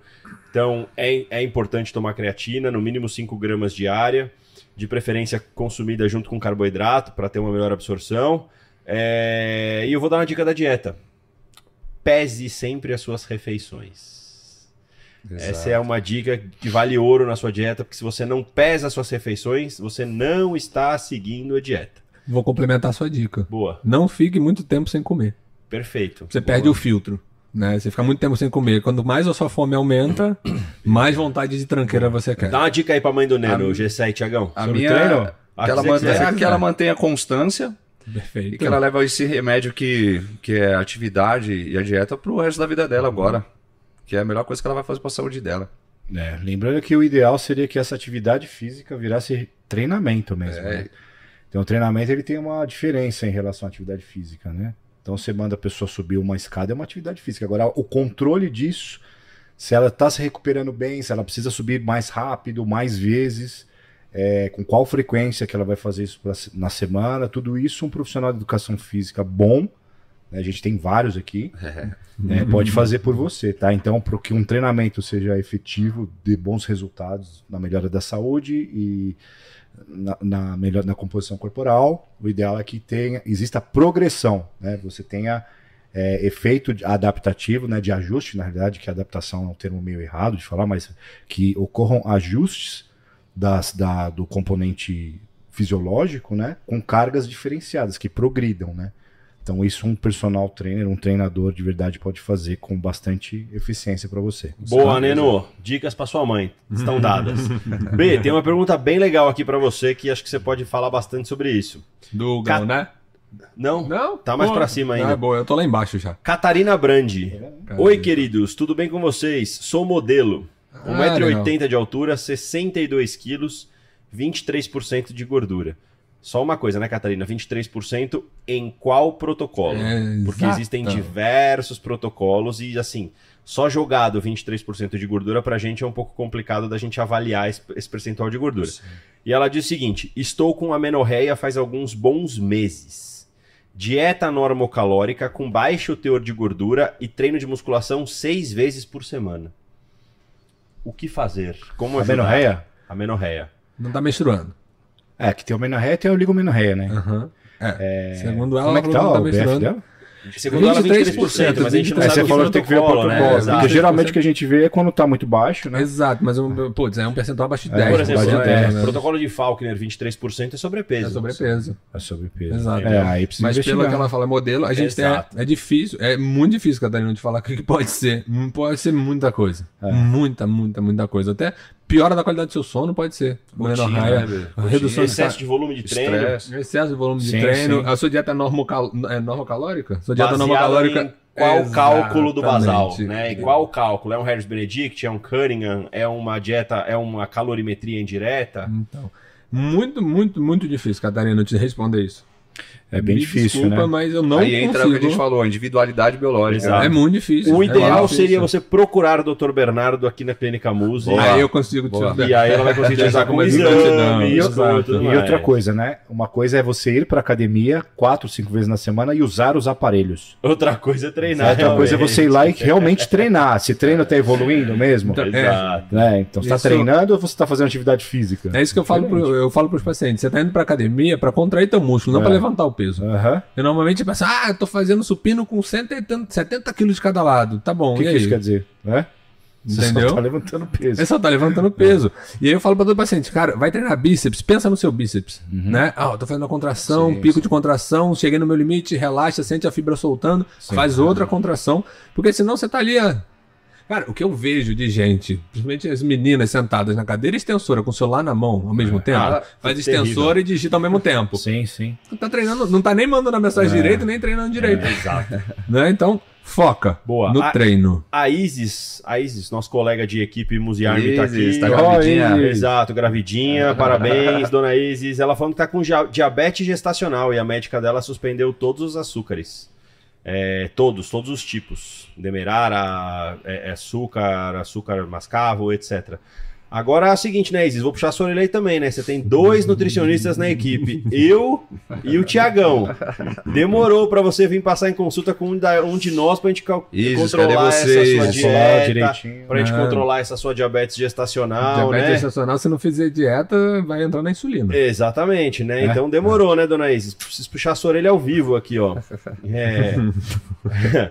É, o Marcelo Breves também mandou o seguinte: Minha libido tá ok, meu sono tá ok, porém tenho dificuldade para ganho de massa magra. Como aumentar a produção de testosterona naturalmente? Ou é só a base de reposição hormonal? Agachamento Cara, vocês devem 80% receber de RM, pergunta aí 3 direto. minutos Ah, de pausa, direto, próximo porque- da ma... Cara, Desculpa. Pode falar, Gisele, manda bala. Agachamento, exercício com muitos grupos musculares, com bastante pausa, muita carga cara. e longe da falha. Comer tem, bem e dormir tem bem. efeitos bem interessantes aí no aumento da testosterona É, natural. eu acho que né? treinar força, né? Treinar Treinar, força, força, no cara. geral vai aumentar sua testosterona naturalmente, Sim, a força. dieta equilibrada vai aumentar Vai. sua testosterona naturalmente. É, uma, inte- uma informação interessante, por exemplo, dieta cetogênica. Dieta cetogênica derruba a testosterona. Dieta de low carb derruba a testosterona. É. Porque produção de corpo cetônico, na hora que você vai. É, na hora que o corpo vai eliminar na forma de urina, Aham. passa por um processo de recaptação. E na hora que vai chegar lá no filtro de recaptação corpo cetônico ou testosterona, o corpo entende que o corpo cetônico que gera calor é Sim. mais importante do que a testosterona. Exatamente. E ele reabsorve o corpo cetônico e joga fora a testosterona. Aham. Então, dieta com baixo carboidrato, dieta cetogênica é um, uma- um fator que derruba a que testosterona. pode Diminuir, né? Exatamente. Então, também tem que ver tudo isso, né, Marcelão? Triplos, maca e companhia É não gente- sobe É, a testosterona. boa, É só uma observação, tá, galera? Boa, de novo, de Long- novo, de long novo. jack, de novo, long de jack. novo, anotem aí. Triplos, maca, long jack e companhia não sobe testosterona. Boa. Tá? A Priscila Mello falou o seguinte: sinto enjoo durante o treino, o que pode ser? Ó, tem uma boa. Ela deve estar comendo muito próximo do da hora de ir treinar e não tá dando tempo de fazer digestão. Boa. Porque você também vai falar um pouquinho disso aí comigo, Granão. Para fazer digestão, o estômago usa sangue, né? Sim, se aumenta o fluxo sanguíneo Exato. para a região. Quando a gente está do- treinando, a gente está jogando sangue pro músculo. Então, assim, quando fica essa oscilação, a pessoa tem aquele tipo de sintoma. Comeu algo que não deu tempo de fazer digestão, muito pouco tempo. Acontece muito com a galera que treina de manhã. Né? Come, tipo, faz lá um- uma refeição bem cheia, sólida lá, que não dá tempo de digerir. Meia hora vai treinar, vai ter esse tipo de sintoma. Enjoo, não vai ter uma, uma qualidade no treino legal. Pode cair pressão, tem gente que fica fraquinha na hora do treino. Então, assim, Uhum. Pode tem dar que ver... uma hipoglicemia reativa. Exato, exato. Tem que ver o contexto, né? Então, eu acredito que seja isso, né? O, o fato dela. Pode ser uma acidose metabólica também. Também. Pode. Tá treinando de uma forma um pouco mais pesada, Sim, aumentando sim. a produção de ácido lático. Uma das reações é botar pra fora. Sim. É, quem nunca fez um treino pesadão aqui e não teve vontade de dar uma gorfada E ver depois. se ela tá exagerando na carga, né? Exato, Eu tava você não falando- tá exagerando eu na carga. eu Vou, vou até falar com. É até legal falar, compartilhar isso com você, que é do esporte também. Sim. Eu nunca vomitei fazendo musculação, cara. Também não. Mas eu só vomitei Mas fazendo tiro. Ah, mas, a porra, a acidose é altíssima fazendo tiro, né? Cara, eu vou ir no, no juvenil, mano. Nossa, eu vomitava com tiro.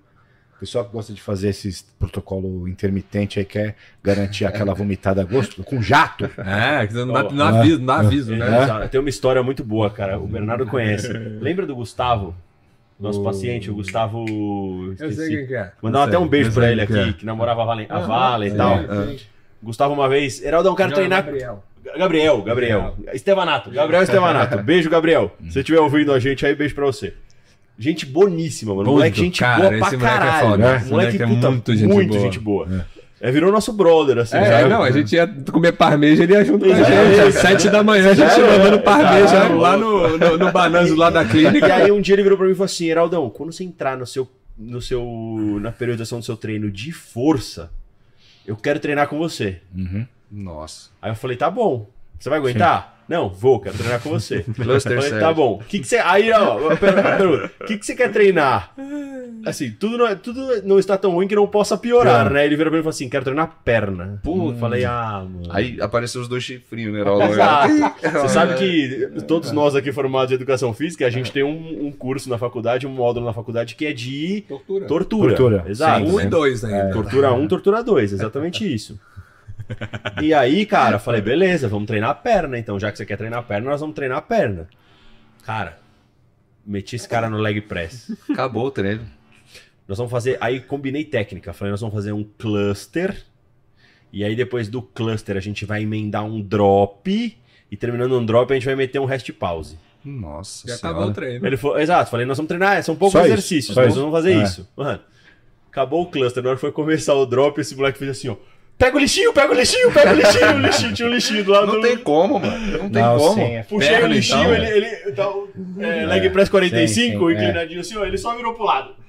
É, eu falei, tá bem, Gabriel? Senhora. Ele, ô, deu uma azedada aqui, mano, acho que eu vou dar uma pausa. O menino ficou verde, coitado.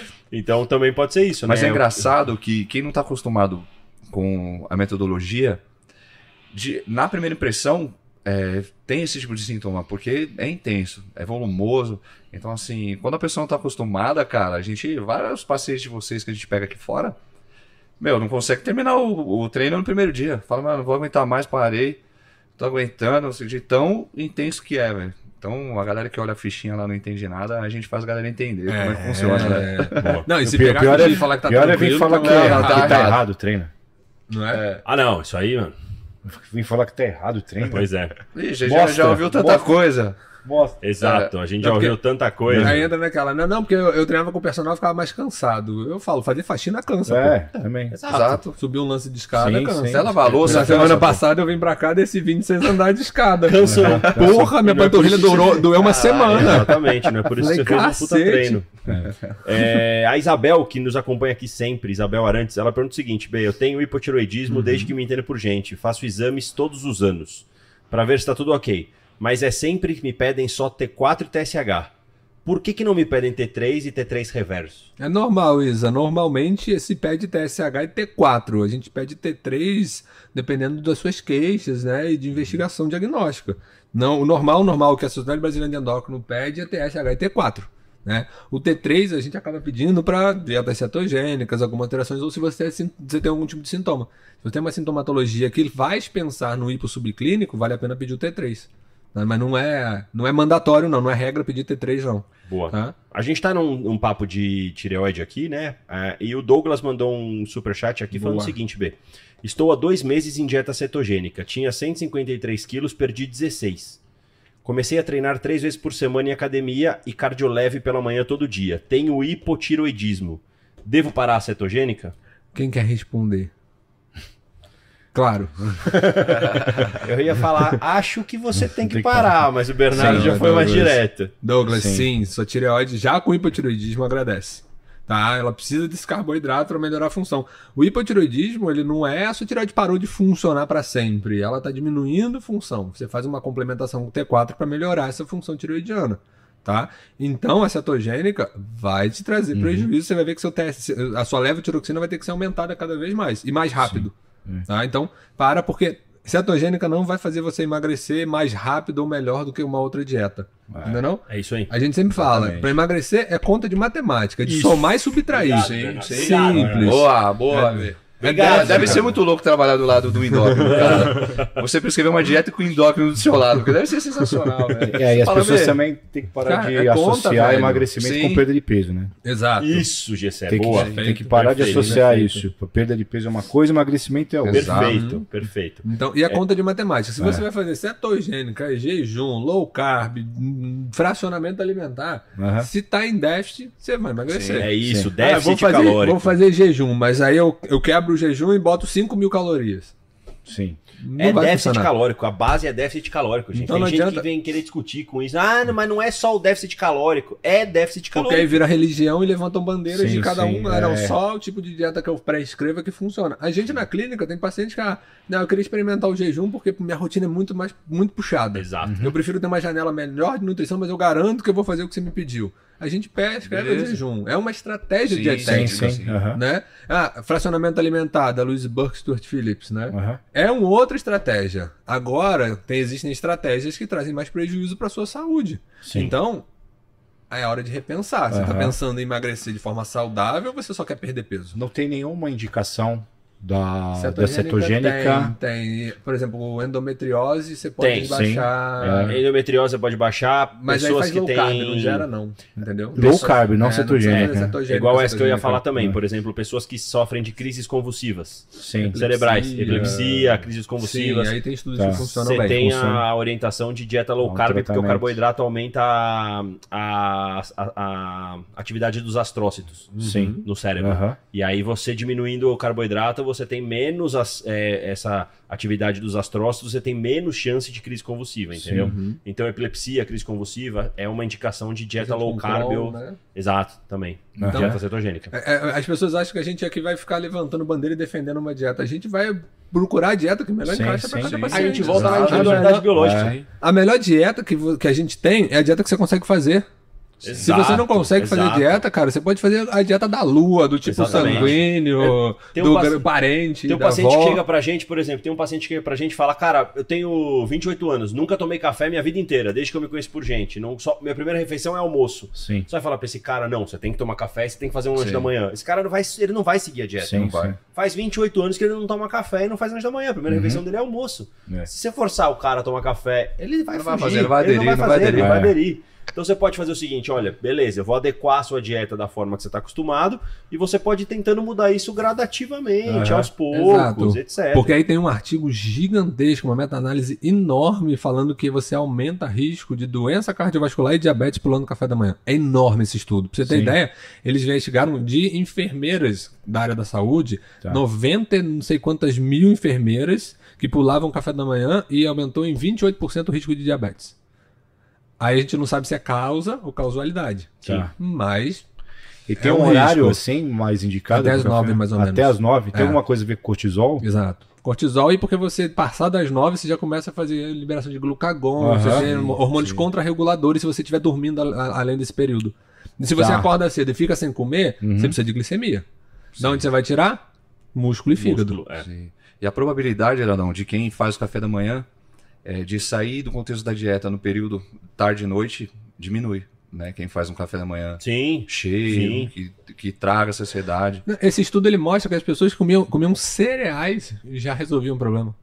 Cereais. Cereais. Se você tivesse uma refeição de cereais, depois eu mando esses Uhum. estudos pra vocês.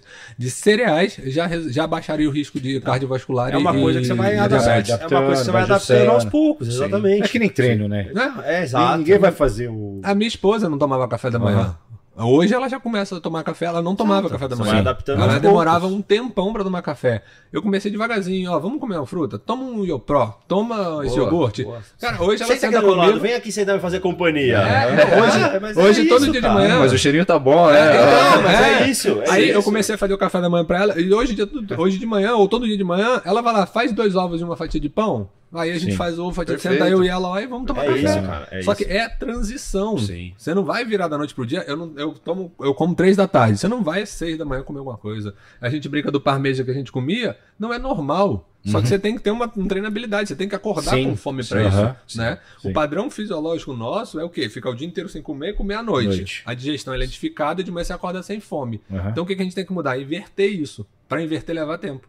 Tá. Porque você tá comendo muito à noite. Pra diminuir à noite, você não vai conseguir aumentar logo de cara de manhã. Sim. Então tem que reequilibrar. Quando a Sim. gente redistribui, você começa a acordar com fome, aí é legal. Porque é Legal. a hora que seu corpo tá te pedindo energia pra você usar ao longo do dia. o dia. É, e o corpo vai Do se que ele usar adaptando ao reserva. estímulo, né? Entendeu? E eu vi trabalhos mostrando também que quando você consome mais proteína na primeira refeição, a... para seguir o, o esquema da dieta é melhor, né? Sim. Você tem mais é, saciedade. Saciedade. Aumenta, exatamente, precisa aumentar Acho a que isso é saciedade. crononutrição, né, Tiago? Isso é, É? crononutrição. É. Valentim fala muito disso. É. É, teve um, tem um superchat aqui continuando do Do mesmo, da mesma pessoa do Douglas que falou da cetogênica, Uhum. aqui da- do hipotiroidismo, que ele faz o seguinte: então o que fazer? Pois a cetogênica me fez bem até aqui, me fez equilibrar o sono, estou bem mais disposto diariamente. Não sou do mundo da dieta, não saberia para que dieta ir.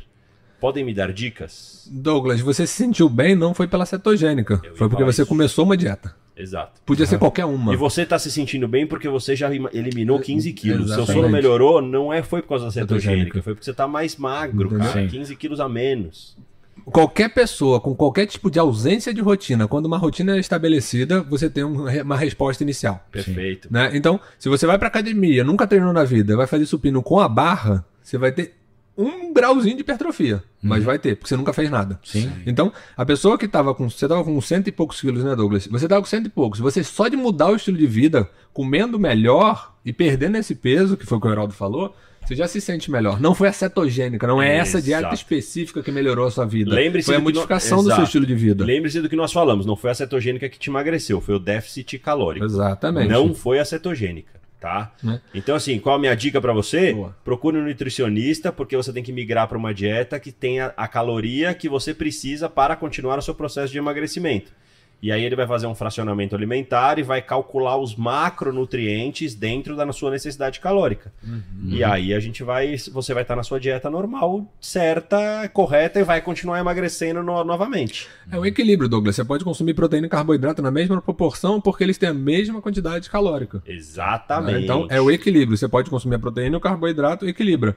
Metade de um, metade do outro já é uma dica muito boa que você possa fazer. É até uma, uma informação interessante, para complementar o que você está falando, que é o seguinte: por que, que as pessoas são enganadas achando que tirar o carboidrato da dieta emagrece? Porque carboidrato traz, li, traz água para dentro do músculo, né? Uma grama de carboidrato tá traz 3 gramas de água para É, dentro do músculo. Isso, isso. Exatamente. Então, eu acho que isso daí é, uma- é um erro de, de terminologia, porque as pessoas confundem emagrecimento com ganho e perda de peso. É isso, é isso que eu ia falar. Então, nos- tirei, tirei o carboidrato da É, dieta. Nos primeiros sim. 15 dias você desidratou. Você Você tirou desidrata. toda a água É, muscular. tá mais é fácil. leve. Porque, exatamente. Três semanas, né? né? Em três semanas. Porque você tá- não tô comendo carboidrato, Sim. então se cada grama de tá carboidrato eu seguro 3 de água, eu É. tiro o carboidrato, eu tiro água, minha insulina tá caindo, eu não retenho líquido, minha balança vai cair. Aí, ah, eu tô emagrecendo porque eu tirei o carboidrato. Na não, reali- você tá perdendo líquido. Então, na, tá reali- desidratando. na realidade, o que tá acontecendo é que você tá engordando, cara. Por quê? Porque você tá perdendo massa magra. Sua composição corporal tá mudando. Se você não tá perdendo a célula de adiposa e você tá perdendo uma velocidade muito grande, a massa magra, aí é sempre a relação massa magra, massa gorda. Inversamente proporcional. Se você tá perdendo massa magra, você tá engordando. Exato. Você, né? Aí você vira aquele falso você tá, magro, você tá perdendo né? peso, você tá engordando. É. É, aí, a aí fica, só- você deu um tilt na cabeça das pessoas. É. Não, mas eu tô vendo a balança diminuir. Não, mas a Você balança você não, diz É, nada. é só um referencial vira- fraco a balança. Exato. E aí o que que é o pior? Você emagrecer uma pessoa dessa. Aí a gente entra no que a gente chama de obesidade sarcopênica. Sim. Porque normalmente essas pessoas que vão fazendo uma restrição, principalmente de carboidrato ou Uhum. grande caloria, perde muita massa muscular e o tecido adiposo acaba ficando. Sim. Perde também. Sim, não perde. reserva Sim, de gordura, tem déficit, lógico.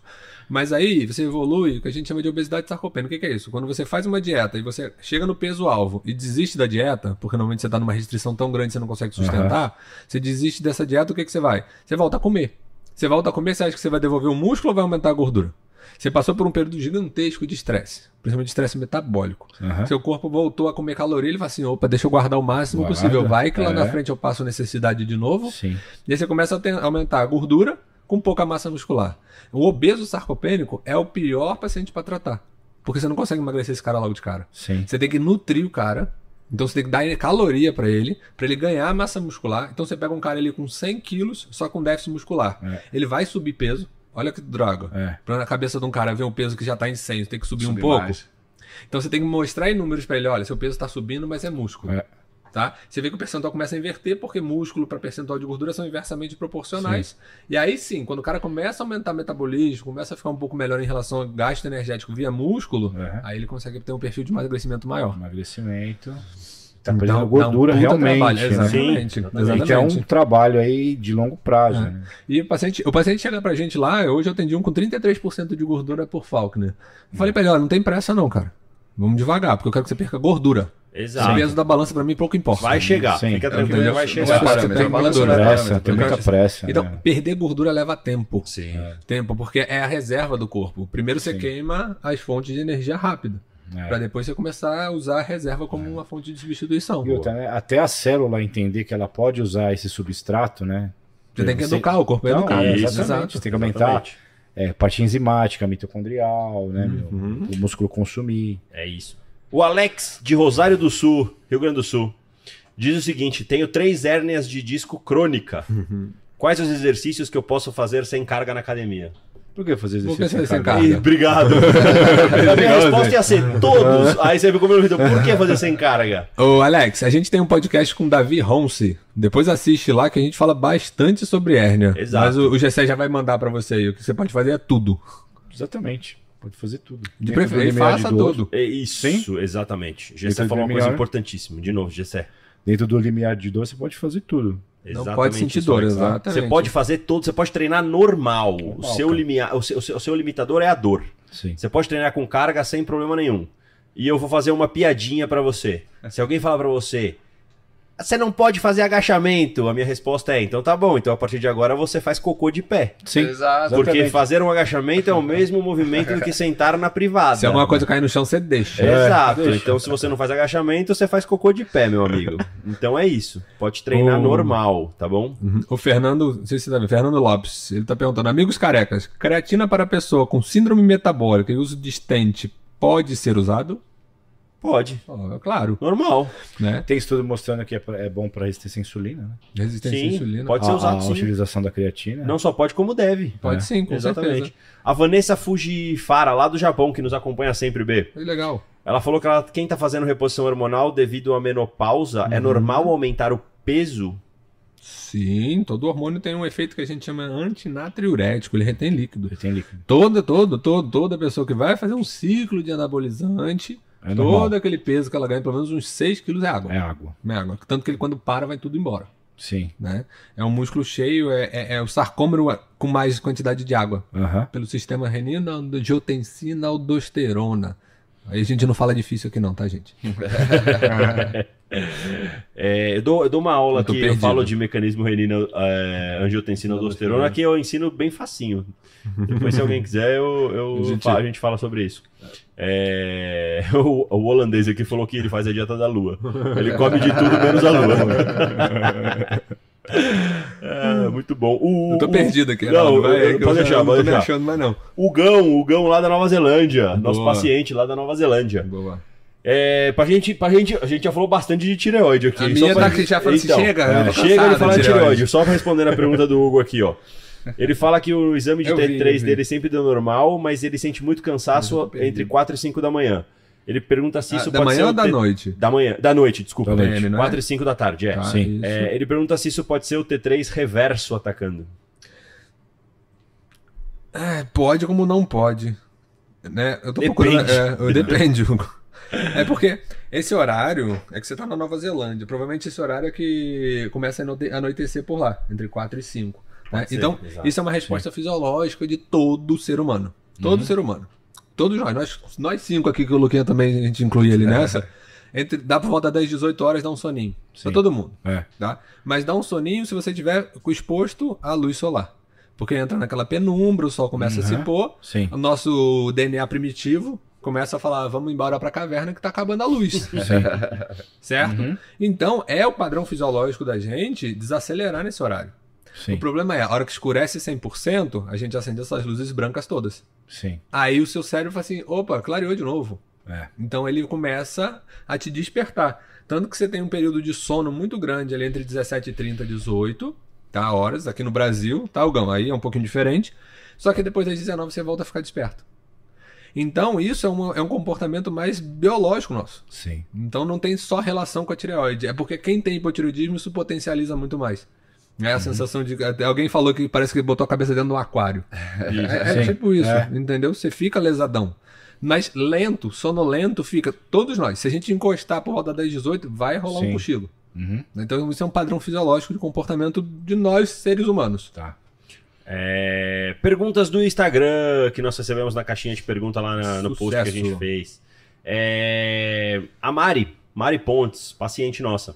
Para queimar gordura, qual a diferença do cardio antes ou depois da musculação?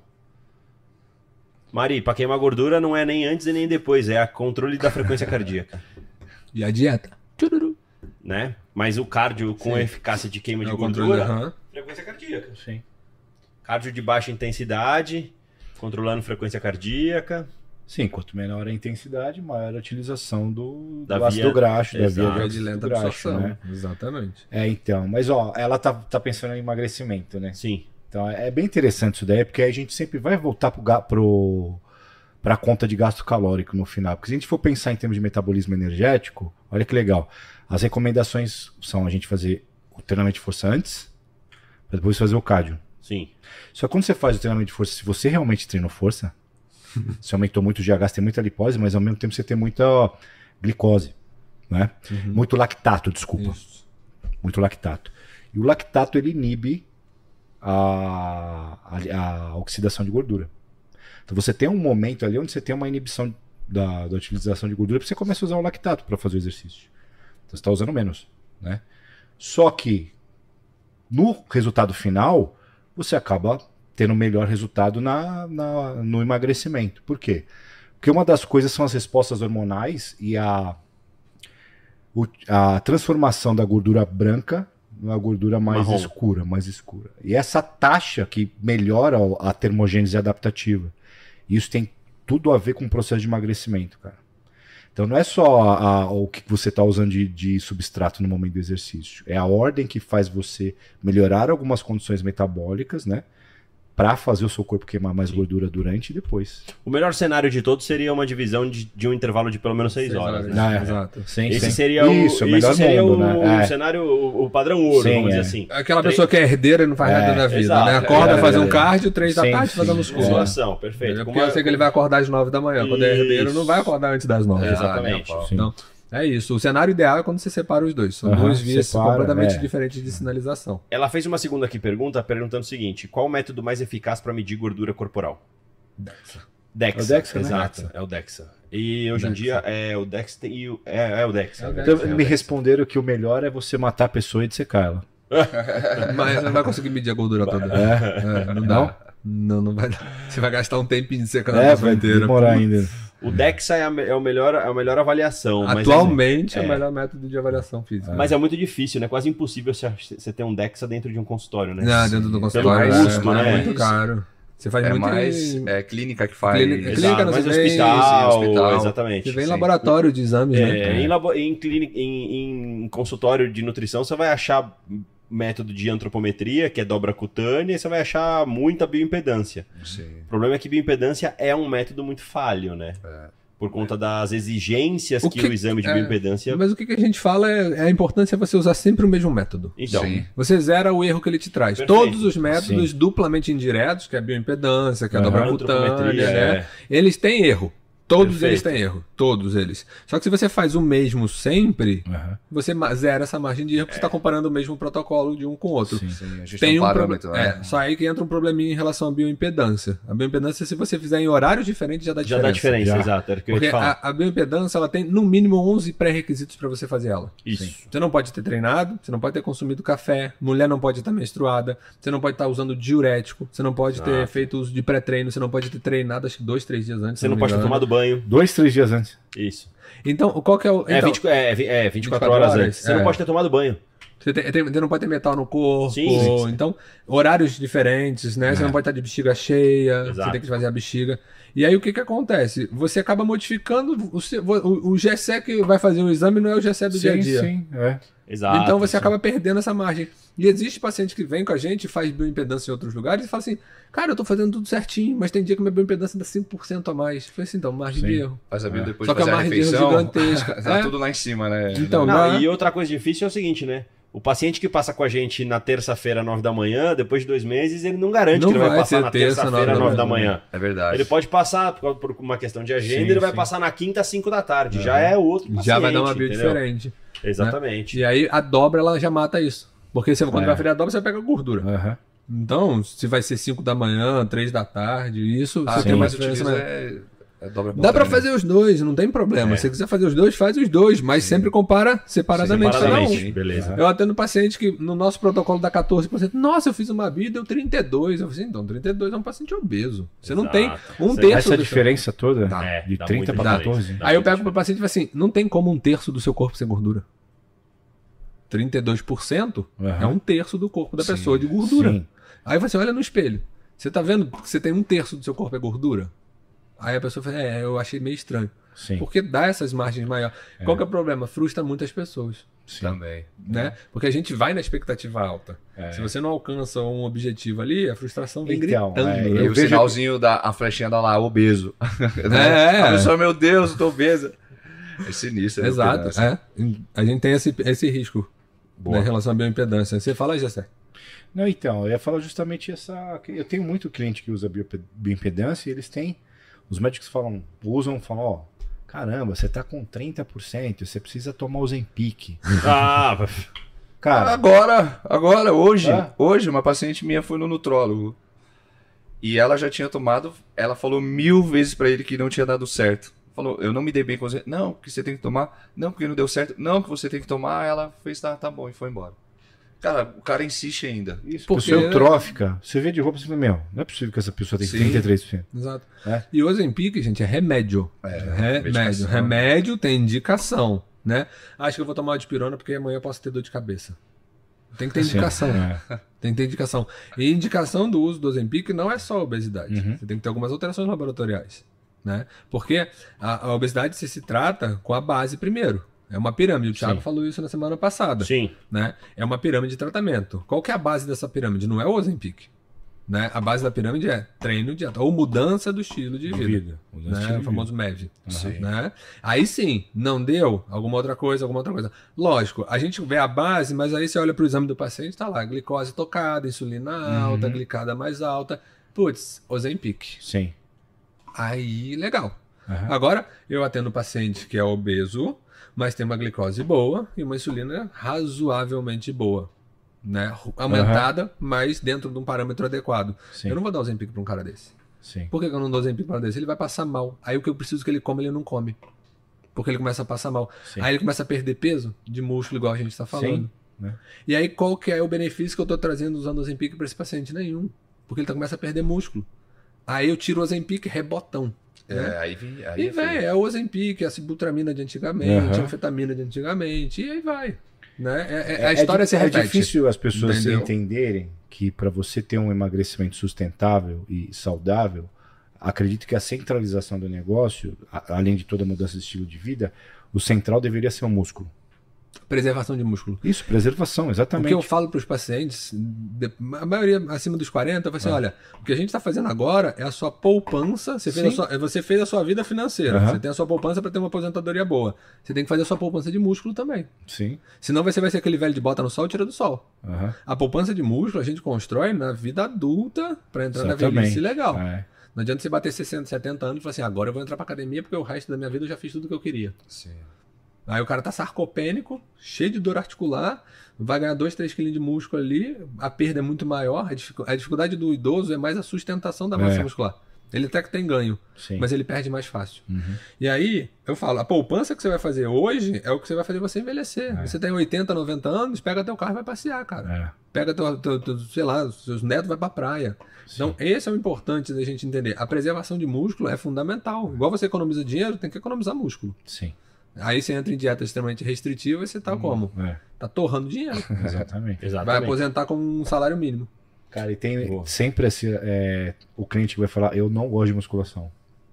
Fala aí, Tiagão. Tem um monte. Né? Tem um monte. Ah, eu tô Eu aqui porque você tá aqui. Porque senão eu nem descia pra treinar. Mas a grande maioria não gosta.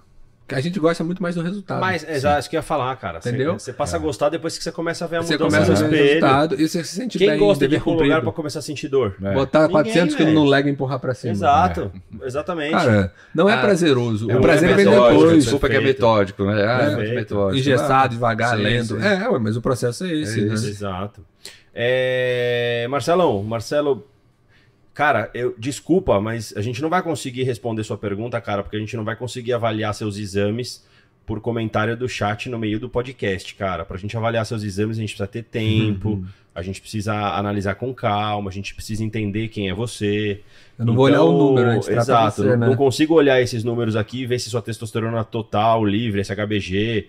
Então, desculpa, cara, para fazer uma análise assim detalhada de um exame, cara, seria interessante você marcar uma consulta, Consulta. com o Bernardo, é, ou uma consulta comigo, pra gente poder avaliar e pra gente poder tomar a melhor orientação necessária pra você, tá? É, a gente precisa falar com você e não olhar seu exame. Esse Exato. exame aqui, se eu tiro o teu nome, é um exame. Exatamente. Se Pode tiver- estar bom. Exato. Se Se- for um senhorzinho. Não, sem contar que se a gente fosse avaliar seu exame agora, a gente teria que parar o podcast, ficar um mi- minutos em silêncio aqui, avaliando seus exames, Tem que etc. entender muita coisa. Exatamente. Muita, então, muita coisa. Tem não- medicamento associado. Não é tão fácil assim, tá? Então, se você quiser uma análise mais detalhada, só entrar em contato lá com as meninas da recepção, marcar uma consulta que estamos à disposição para atendê-lo da melhor forma possível.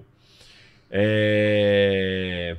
A Isabel fez mais uma pergunta aqui, ó. Tem alguma forma de amenizar a dor muscular pós-treino de perna, de lombar? Será que significa que a lombar está fraca e precisa fortalecer? Depende, né, Isabel? É Depende. É, eu, eu acredito que numa forma geral de avaliação, sim. Porque dependendo de onde você sente dor na lombar, fala aí, Gessé. quadradinho lombar ali Sim, em cima sim. do glúteo, que é Aham. característico do stiff, Tá. etc. É, então, na realidade precisava fazer uma análise mais. é, Precisa, Robusta, né? Precisa, Precisa, como exato. ela tá Mas, assim, executando, Mas né? basicamente, Basicamente, a gente tira a dor lombar treinando. isso. Você Por precisa, trein- você precisa sentir dor pra É, parar de sentir ex- dor. Exatamente. Por quê? Porque você melhora toda uma condição da célula, do, da muscular ali, né? Metabolicamente falando, e a gente tem um efeito analgésico pós-esforço. Tá? Você faz um treinamento, a gente tem liberação de miocinas e algumas substâncias que tem um processo de analge- analgesia interessante horas após o treinamento. Então, por exemplo, a gente, para algumas pessoas, a gente indica que treine pelo menos a cada 48 horas, 24 horas para combater, para ter esse efeito analgésico para diminuir a dor, tá? E precisa ver se realmente está tendo algum desequilíbrio muscular, porque pode ter sido aí algum é, erro na, na prescrição de treinamento, né? Mais um Também, exercício do que Também outro. são, tá? são N fatores, né? Que pode São estar vários fatores, isso. né? Exato. Vamos continuar as perguntas O aqui. Eduardo estava falando aqui que ele acha a bioimpedância um pouco melhor que a dobra cutânea. É, realmente, Eduardo, a, a, a dobra cutânea ela tem uma relação do avaliador dependente. Né? Isso aí faz diferença sim. Sim, Mas se você é a exato, mesma é. pessoa avaliando os seus pacientes, você vai pegar sempre na mesma dobra. É, exato. E Aqui na clínica a gente fica um testando no outro para ver como é que tá isso. pegando as dobras, pra ver como E- é que tá. E tem o curso. E, e tem o curso, isso que eu ia falar. Por exemplo, aqui na clínica, Eduardo, nós somos certificados pelo método ISAC, Exato. que é o método internacional de antropometria. Então, por exemplo, nós passamos por Paulo certificação. Paulo Céu, exatamente. Nós passamos por certificação constante. Então, por exemplo, na, clínica, quem mede paciente sou eu, Bernardo e o Dr. Paulo. É, nós passamos por uma certificação constante que a nossa medida ela só pode dar um milímetro de diferença. Da minha para do Bernardo, da do Bernardo para minha, da minha para o Muso, do Muso para minha e assim por diante.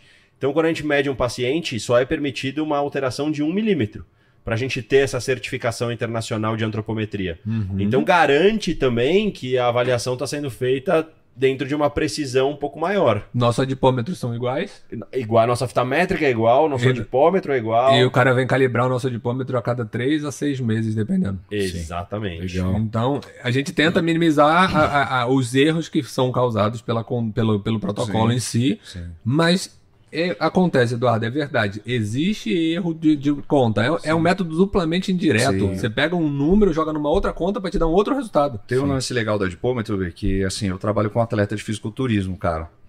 Então, algumas dobras são marcadores pra mim que o cara tá ficando né? pronto. Tá com um percentual de gordura baixo, tá chegando onde eu quero. Então, vai muito além. O, o- o lance da biopedância é porque muita gente, assim, vamos colocar um entre aspas aí, chega iludida com o tanto de marcador que ela entrega. Sabe, aquela folhazinha, se ela fala, "Não, antes de alguém fechar uma consulta, pergunta, ah, você faz biopedância? Só fala isso. Nem quer saber qual que... É por causa dessa, dessa, vamos dizer assim, a religião que virou a biopedância, né, cara? E sabe o que é o legal? Que a gente já falou isso em outros podcasts também.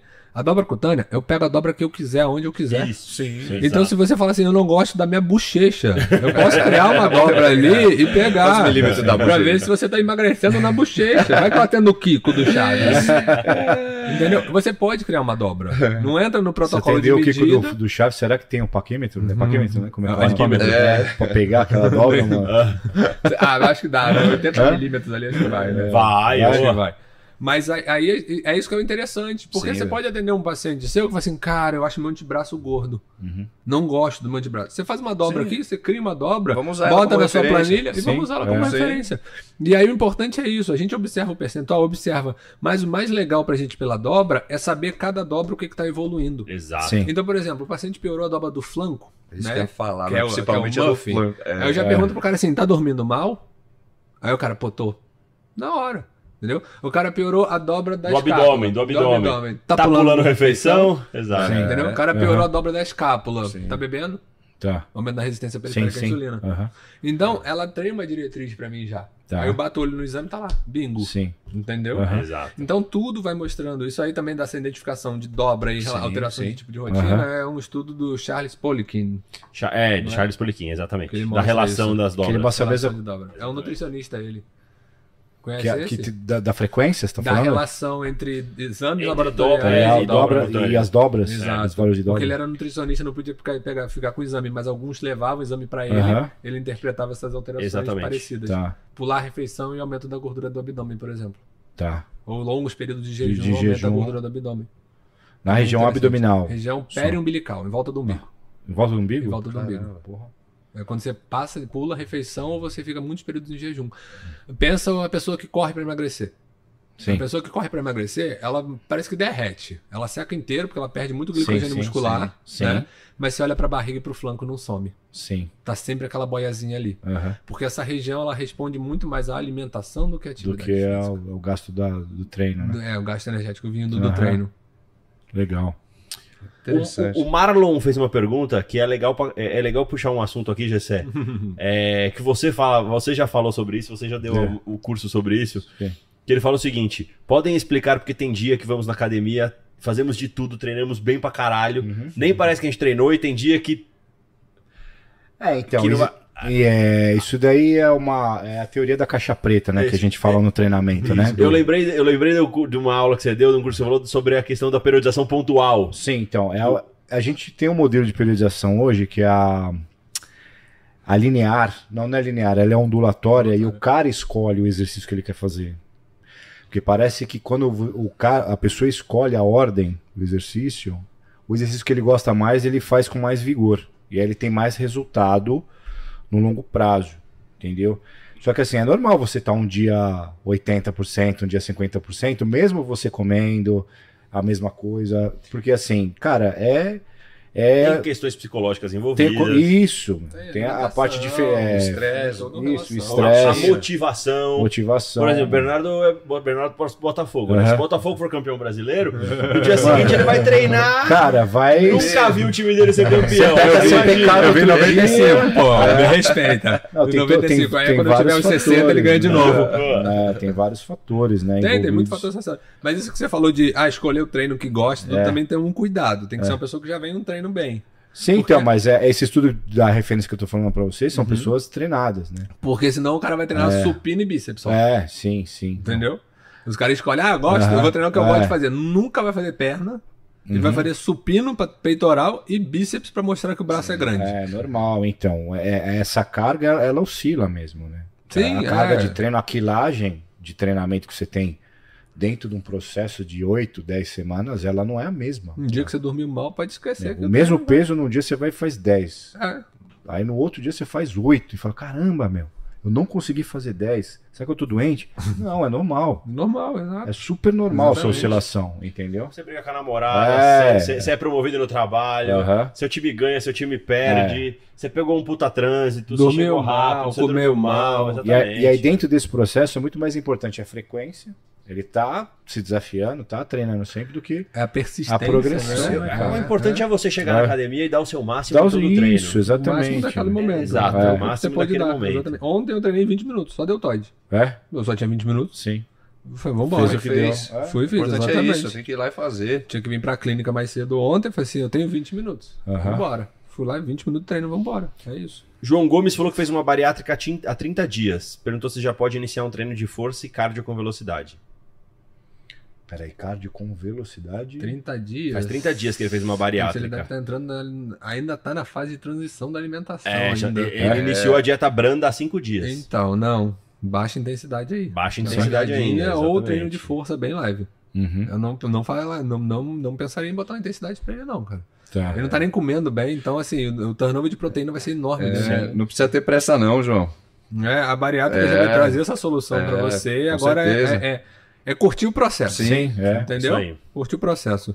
A gente tem até o Obi-Wan Kenobi aqui, rapaz. A gente Ó. tem o pessoal do Senhor dos Anéis, a gente agora tem Star Wars. Samwise Gamgee tava aqui, agora ele tá treinando. É, cada Obi-Wan. um, olha. O Obi-Wan fez um comentário muito bom, Obi-Wan, isso é verdade, né? Seria ético fazer apologia, não fazer apologia às drogas para ficar musculoso e emagrecer sem obesidade mórbida.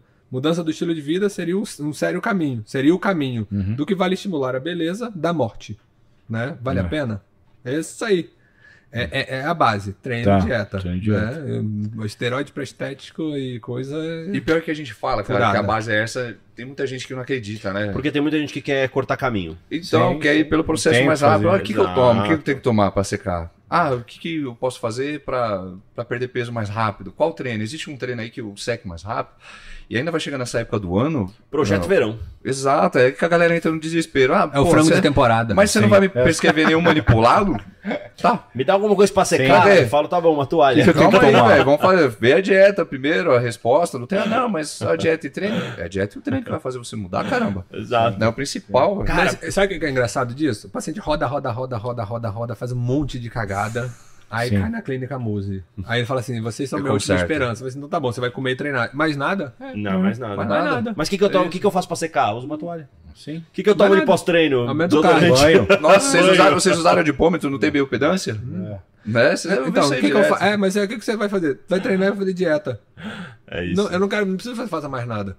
Ah, agora, tem queixa, tem exames laboratoriais alterados, é uma coisa, Sim, a gente vai tratar. Tá. Agora, se o cara não vai fazer a base, não vai funcionar. Sim, você pode sim. lamber urânio. A base, a Aham. base. A palavra Não é vai essa. funcionar.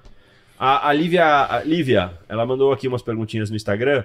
Ela perguntou assim: cadê vocês no Spotify? Lívia, já estamos no Spotify. Já, a gente tá lá. No final deste podcast, Luquinha Luquinhas, já jogou o lá. monstro, já vai subir esse podcast pro Spotify. Então é só procurar lá pelo O Careca Cast no Spotify que você vai encontrar todos os nossos episódios lá pra você ouvir, tá? E aí ela pergunta o seguinte: podem falar um pouquinho sobre betalanina de pré-treino? Ela quer sentir uma coceirinha. Seria legal. A legal. betalanina. Quer falar, Gessé? Betalanina? É. Então, aí os especialistas são os nutris, né, os cara? nutris, Assim, mas- mas, mas tem ó, ser- eu vou falar o que eu senti na né, prática. Ronaldo? Muita coceira. Pinica tudo. É, cara, é deixa eu contar uma é, história. cara, deixa eu contar uma vasodilatador. história. Tomo eu minha betalanina. Eu tava morando em Vassouras ainda, lá na minha roça. Lá. Aham. Tomei minha betalanina, acho que 5 gramas na época. Mas moleque, devia ter uns, Sim. sei lá, uns 17 anos, 18. Tô descendo a escada de casa, meu cachorro do nada pula. Blum, na minha frente, eu tomei um susto. Rapaz, parece que eu caí num formigueiro. Nossa. É? Eu tinha cabelo naquela época, do Sim. cabelo ao dedinho, pinicava tudo. Eu encostei na parede e falei, caralho, eu vou morrer nessa Que porra. isso? Mano, foi louco. A velho. primeira Sério? vez que eu tomei Caralho. betalanina, a minha mão e meu pé inchou, velho. Inchou. Inchou? Vermelho, aquela vermelhidão de... Tá? Eu falei, caraca, mano, porra, Mas era essa, só velho? betalanina ou tinha Só, coisa só beta, associada? aquelas de- do potinho de uma Aham. marca... Como que era a marca? Era um Antigamente era potinho uma roxinho, velho. Terrível. BA, velho. que tinha escrito BA. Porra, velho. BA Aí era o monstrinho do, Drago- do Double Dragon, velho. Lembra? do BA? Eu tomei aquilo. Era verdade, é. E, e tem uma miligrama, né? O mínimo, acho que é Três, 6 não é? seis miligramas, né? Era no dia. Pra ela ter o efeito Cara, não- que ela é, não me recordo tamponante agora, da mas fadiga muscular. E de preferência usada em, em bolos, Sim, né? é. Ao longo do dia. Sim, e tem que ser uso crônico, né? E- É, Senão não, Senão eu não faz falar, tem que efeito. ser uso crônico. Tem que né? ser uso crônico. Assim Senão como a não creatina. Também, Tem que exato. ser- tem que- Tem que ser uso crônico. Não precisa de protocolo de carregamento. Não mais, é. precisa mais. Nem a creatina, nem a betalanina. betalanina. Não precisa de protocolo de, de carregamento. Tá. Mas tem que ter um uso crônico, exatamente. E aí os efeitos começam a vir depois de quanto tempo? Quatro semanas? Não, dependendo do caso, começa a vir depois de minutos. é. É? É, depois do uso de minutos já começa a vir a- a- o formigamento, A coceirinha, a a coceirinha boa. vasodilatação, É. melhora o transporte de substância para o Sim. músculo, aumenta a circulação, velocidade de circulação sanguínea. Eu vi etc. alguém aqui que tava falando algo sobre coenzima Q10. Excelente cofator para função tireoidiana. Mais tireoide. Tireoide hoje é o dia. É, Nossa, dia da tireoide, perguntando né? É. Sempre que a gente vai tratar fun- disfunção tireoidiana, vale a pena associar alguns cofatores. É. A coenzima Q10 é um dos muito bons para isso. Pô, que legal. Tá? Estimula a melhorar a função tireoidiana sem ter, precisar aumentar a medicação. E tem alguma dosagem assim? É, é- Vai depender. depende do caso. Vai né? depender. Putz, você pode chegar de, sei lá, de 50 a 400 de qualquer 10. Vai 400? depender. 400. Caramba. Vai depender muito. Isso aí, aí tem que olhar exame, tem que ver como é que tá a rotina do cara. É muita coisa. Né? Mas sim, coenzima Q10 é uma Sim, boa sim. estratégia. Uma boa estratégia. É, tem duas aqui também. ó. A Lívia pergunta primeiro o que comer de noite antes do treino de corrida. Pela manhã, né? O treino dela é pela manhã. Sim, Ela pergunta o que comer de noite antes do treino. Boa, o Tiagão já respondeu, Lívia. É, seu pré-treino é a sua última refeição do refeição, dia. exato. Então tem que ter uma dieta, tem que ter uma refeição rica em carboidrato, claro que calculada pelo nutricionista e etc. Mas é imprescindível a ingestão de carboidrato. E aí tem uma outra interessante aqui, ó, o Fábio fala que se seria válido modular a dieta conforme o treino.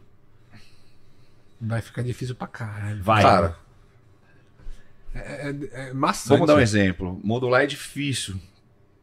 O macro que a gente poderia modular, dependendo, tipo, como que você quer se sentir num treino, quer se sentir melhor no treino do dia seguinte, seria ciclar o carbo, né? É uma, é uma variável aí que entraria aí. É, é, eu acho que a gente pode pegar, por, por, por, por exemplo, é, dieta de carb cycling, né? A Sim, dieta sim, do é, ciclo de é, carbo. ciclo de carbo. É, Aí, ok, mas variando do dia a dia. Então, eu Porra, acho que é isso que eu ia falar. Eu acho viável fazer uma dieta de ciclo de carboidrato, que aí você vai ter dias. Tem várias formas de Sim, ciclar, sim, claro, sim, o carbo, né? maneiras, várias. Você pode ciclar dia sim, dia não. Você pode ciclar, por exemplo. Três uns- sim, dois não. Três sim, dois não. Você pode ciclar um percentual, né? Por exemplo, começa a semana com um carbo de 100% e aí vai Ou- diminuindo 80, 60, 40, Ou 20. faz o carbo por semana. Ou- Duas semanas carbo alto, um baixo. Exato. Carbo alto, Fica um fácil, baixo. então Tem várias formas de ciclar. Melhora a Sim, adesão, exato. melhora a performance e é uma maneira de você manter, é, perder gordura mantendo massa magra, velho, E ciclo por- de carbo. Exato. Mas, por exemplo, um, ci- um ciclo de carbo que dia sim, dia não, você pode combinar com o Sim, treino. Sim. Aí você combina o seu treino de Sim. acordo com o ciclo de carbo. Então vai Tá. jogar o treino de Sim. perna num dia de carbo alto. Exato, né? exato. É aí que, Então, é eu vi um, tá. um trabalho recente aí mostrando que, dependendo do treino que você vai fazer, por exemplo, treino de força, onde você usa mais ATPCP e é o mais sistema nervoso, né, neural, você não tem tanta queda quando um déficit calórico é mais, mais intenso, assim. Você consegue sustentar ainda a força, né? Não tô nem falando de composição corporal. Sim, sim, sim. Tá, então tem que ver muito qual é o objetivo do indivíduo, né? Qual que é, é, é força, só força. De repente a, É que tá. um que período aí que no, no é, déficit calórico não vai te comprometer tanto. sim. Agora, eu conheço atletas, por exemplo, a irmã do, do Walter Krause, ela treina final lá do tapering dela pesadíssimo e, cara, com déficit calórico absurdo e a força dela não cai. Mas por quê? Por causa da modalidade que ela faz, que é força. Ela treina é, powerlifting, né? Que é até 10 segundos. Num, é, 15 para ela, ela já fala que é aeróbio. Né? Caraca. Não consegue nem contar. 12 mais de 10 repetições, 15 fala, meu, isso aqui já é aeróbio pra mim. Não conta. É. 10 parou, não conta. Então. tem que vem depois do 10? Então, aí, isso daí acho que é muito específico da modalidade, né, Tiagão? Muito do, Sim, do- sim, do é muito esporte, específico. né? Sim. Do tipo de treinamento que está sendo realizado, né? É, O Horácio aqui, acho que fez uma brincadeira com a gente aqui. Vocês quatro não gostam de treinar pesado? Rapaz, vem treinar um dia com a gente. Opa, Você vê sinta- como a gente sinta-se gosta. convidado. Sinta-se convidado. Ah, a gente vai passar um treininho pra você, pra você, pra você ver como a gente gosta de treinar pesado, cara. Sim, treinamos pesado sim, todos os dias. É, E é isso aí. Pessoal, duas horas de podcast. Duas Batemos horas duas horas de Vale a pena podcast. fazer jejum Show de como bola. forma de detox. É, Fazer jejum para detoxicar, o que vocês acham? Quem, Detox. faz, deto- pergunta. quem faz Bom. detox é o fígado. É? O fígado já tem um protocolo de de- desintoxicação natural, normal, Não através de nada que enzimas. beba que vai fazer detox. Não Só existe dieta detox, não existe suco detox, não existe remédio detox, não existe shot detox. O fígado faz detox naturalmente. Isso é uma, uma, é uma função Sim, hepática. sim. é Se ele não tá fazer fazendo detox. isso, procure um médico. Exatamente. Então não existe dieta detox, não existe absolutamente nada disso. A, a Fernanda tá falando aqui, ó, diabetes do tipo 1 tem mais dificuldade de ganhar massa magra? Não sinto, mas muita gente já me falou por causa da insulina. Fernanda, se você souber usar a insulina a seu favor, você ganha mais massa muscular que É, nós isso- quatro exato. juntos. Isso que eu ia falar, a insulina é o hormônio mais anabólico anabólico, que existe mais no anabólico. organismo. Você tem que saber usar. Então, se você né? souber usar, exatamente. BM1, você tem deficiência de insulina. Então, assim, você vai continuar subindo glicose, você tem o seu receptor de GLUT4, você só tem que saber o horário certo de usar essa insulina e como você vai distribuir esse treino. Uhum. Porque a musculação, para quem é diabético, é remédio. É remédio, é remédio. Remédio, remédio, esquece. A gente mostrou até um trabalho disso lá Mostrou. no curso, né? Você tem, você tem um aumento da recaptação de glicose para dentro do Sim. músculo, então você diminui o nível de glicose circulante, né? Você aumenta o estoque de glicogênio, Sim, você trata o maravilhoso. diabetes. Eu tenho paciente de M1 hoje, cara, Aham. com 5.1 de glicada. Só usa insulina de base. Não faz nem correção mais. Né? Porque o cara também. Sim. Boa. Aham. Esse paciente meu, ele aprendeu que ele é doente. Paciente- eu sou doente, eu não posso comer açúcar, porque meu Uhum. corpo ele não metaboliza açúcar, não tem insulina. Tá. Então toda vez que eu comer açúcar, eu vou ter que botar insulina. Então, ele falou assim: não come. Ele falou: eu não como meu bolo de aniversário, o meu tem mais de 10 anos de aniversário. Ele não come, Sim, porque aham. ele é diabético. Ele tem 100 quilos de massa muscular. A glicose de jejum dele é 80 E a hemoglobina glicada, que eu costumo falar para os pacientes, que é o dedo duro da glicose, porque mostra o comportamento Sim. nos últimos dois a três Foi meses no- de glicose, Aham. né? 5,1. Um paciente diabético está acima de 6,5. Ele tem Aham. 5,1. É como se ele tivesse uma remissão, né? Eu falo Sim, cura não é. existe, mas uma remissão do diabético. Porque ele aprendeu, treina todo santo dia. Tem acho que 10% de massa muscular, de, de percentual de De gordura, gordura. com 100 kg de massa. Ele faz dieta bonitinho. né? Todo dia. Certinho, certinho, certinho. Aí dá gosto de ver. né? Dá. Pô, Ah, é lindo, cara. é lindo, cara, coisa- Ele usa insulina de base e não Aham. precisa nem de correção. De tão Maravilha. foda que tá o físico. Porque aí Boa. Ele não precisa de correção porque a base está segurando, a alimentação fracionada, ele consegue com aquela insulina de base utilizar pro dia todo. Aham. É surreal. Show. Muito bom. Show de bola. É, vamos, vamos mais duas aqui, B? Manda. Mais duas e aí a gente deixa o resto pra depois. Vou trazer eles de novo aqui que a galera Exatamente. Foi, Bom foi boa, foi boa. E tem, tem muita pergunta, pessoal. Já vou Tem deixar um monte, avisado aqui pra vocês. Tem um monte. Tem muita Ah. pergunta que a gente não vai conseguir responder, porque já passamos aqui de duas horas de podcast. Tem muita pergunta que a gente não vai conseguir responder agora ao vivo, mas no final aí o Luquinhas vai subir os nossos Instagrams na tela. Fiquem à vontade para nos chamar no Instagram, mandar Exato. mensagem, conversaremos por lá e as perguntas serão respondidas, Manda tá? a, a- pergunta do Deus Zebra. O Deus Zebra tá sempre com a gente, então ele merece. Ele merece. Tá lá no finalzinho, Boa. uma das últimas. É, Vou, vou só fazer Tá, uma primeira fazer e a uma. gente finaliza com a do Deus Zebra, tá? O Pedro Henrique Barcelos falou o seguinte: boa noite, tenho diabetes e percebo que toda vez que eu vou fazer meus exercícios, minha glicose sobe. O que eu posso fazer? Ele diz que faz dieta. Quem que foi? Pedro Henrique Barcelos de Almeida. Pedro Henrique. É, é, eu vou começar respondendo o seguinte: primeiro tem que ver se esse treino tá numa intensidade correta, né? Uhum. Por quê, Pedro? O que, que acontece? Quando a gente faz musculação e a gente treina força de forma pesada, treino de força com uma intensidade alta, a gente ativa bastante uma via chamada via da AKT do nosso organismo, que é a via de captação de glicose, tá? Então, por exemplo, é... para diabético, até uma- eu, dou, eu, eu falo sobre isso numa aula que eu dou. é, o melhor treino para diabético é buscar falha nos exercícios. Alta intensidade. Alta Alta intensidade de musculação, exatamente. Então, trabalhar com cargas altas e sempre buscando a falha. Porque, como eu te disse, a via da AKT é uma via que aumenta a captação de glicose na corrente sanguínea. Quando, o quando o diabético treina até a falha, nas três repetições, quatro repetições que antecedem essa falha, a via da KT aumenta a captação de glicose. Então, ou seja, você vai tirar mais glicose ainda da sua corrente sanguínea.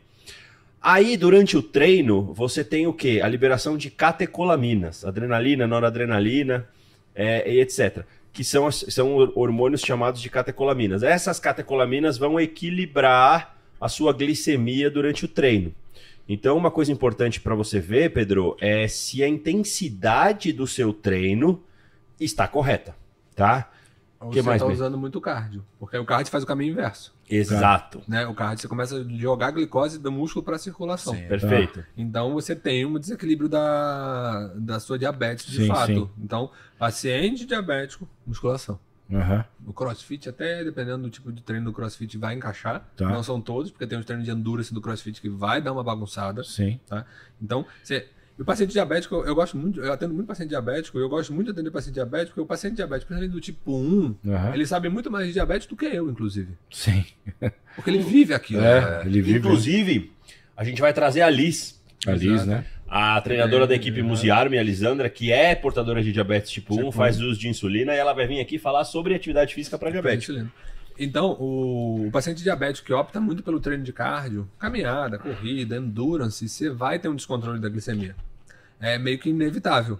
E aí você vai precisar fazer mais correções com insulinas, insulinas, insulinas.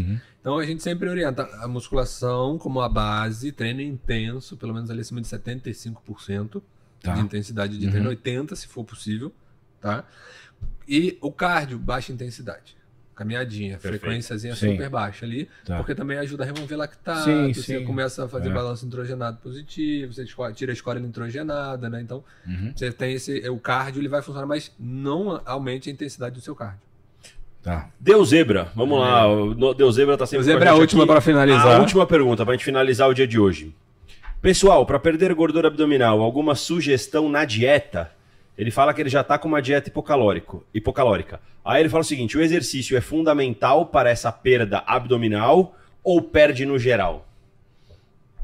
Quer começar ou posso, posso... Quer começar, Tiagão? Manda Estamos bala com aí. os Nutri aqui, ó. Tem Nutri aí é um pra falar isso. sinergismo, né? Como que ele chama? Deus zebra? Deus, Deus zebra. É um sinergismo, cara, porque assim, a dieta linka com o treino, né? Uhum. de falar, ah, ou só treina ou só faz dieta. Ambos trabalham em sinergismo, cara. O que você tem que fazer é ver o contexto da sua dieta, ver o volume do seu treino. É óbvio que os dois, é, nesse sinergismo, vai te trazer muito mais resultado, né, Heraldão? Com certeza. É, dica é comer certinho, né? Exato. Fracionamento alimentar, cara. É. Fracionamento alimentar. ver como é que tá a dieta. Ele, ele, o fracionamento alimentar ele responde muito bem à, à remoção da gordura abdominal, na região ali que fica próximo do seu umbigo e etc.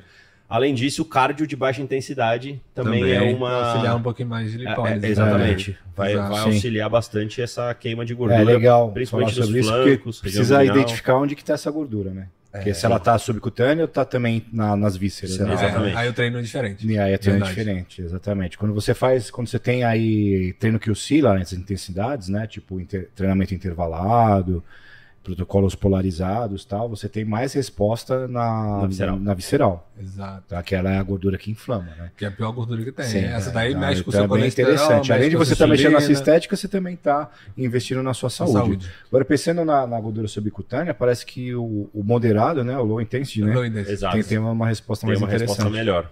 Eu costumo falar para o paciente para ele entender mais fácil que assim, É. a gordura visceral é a vilã.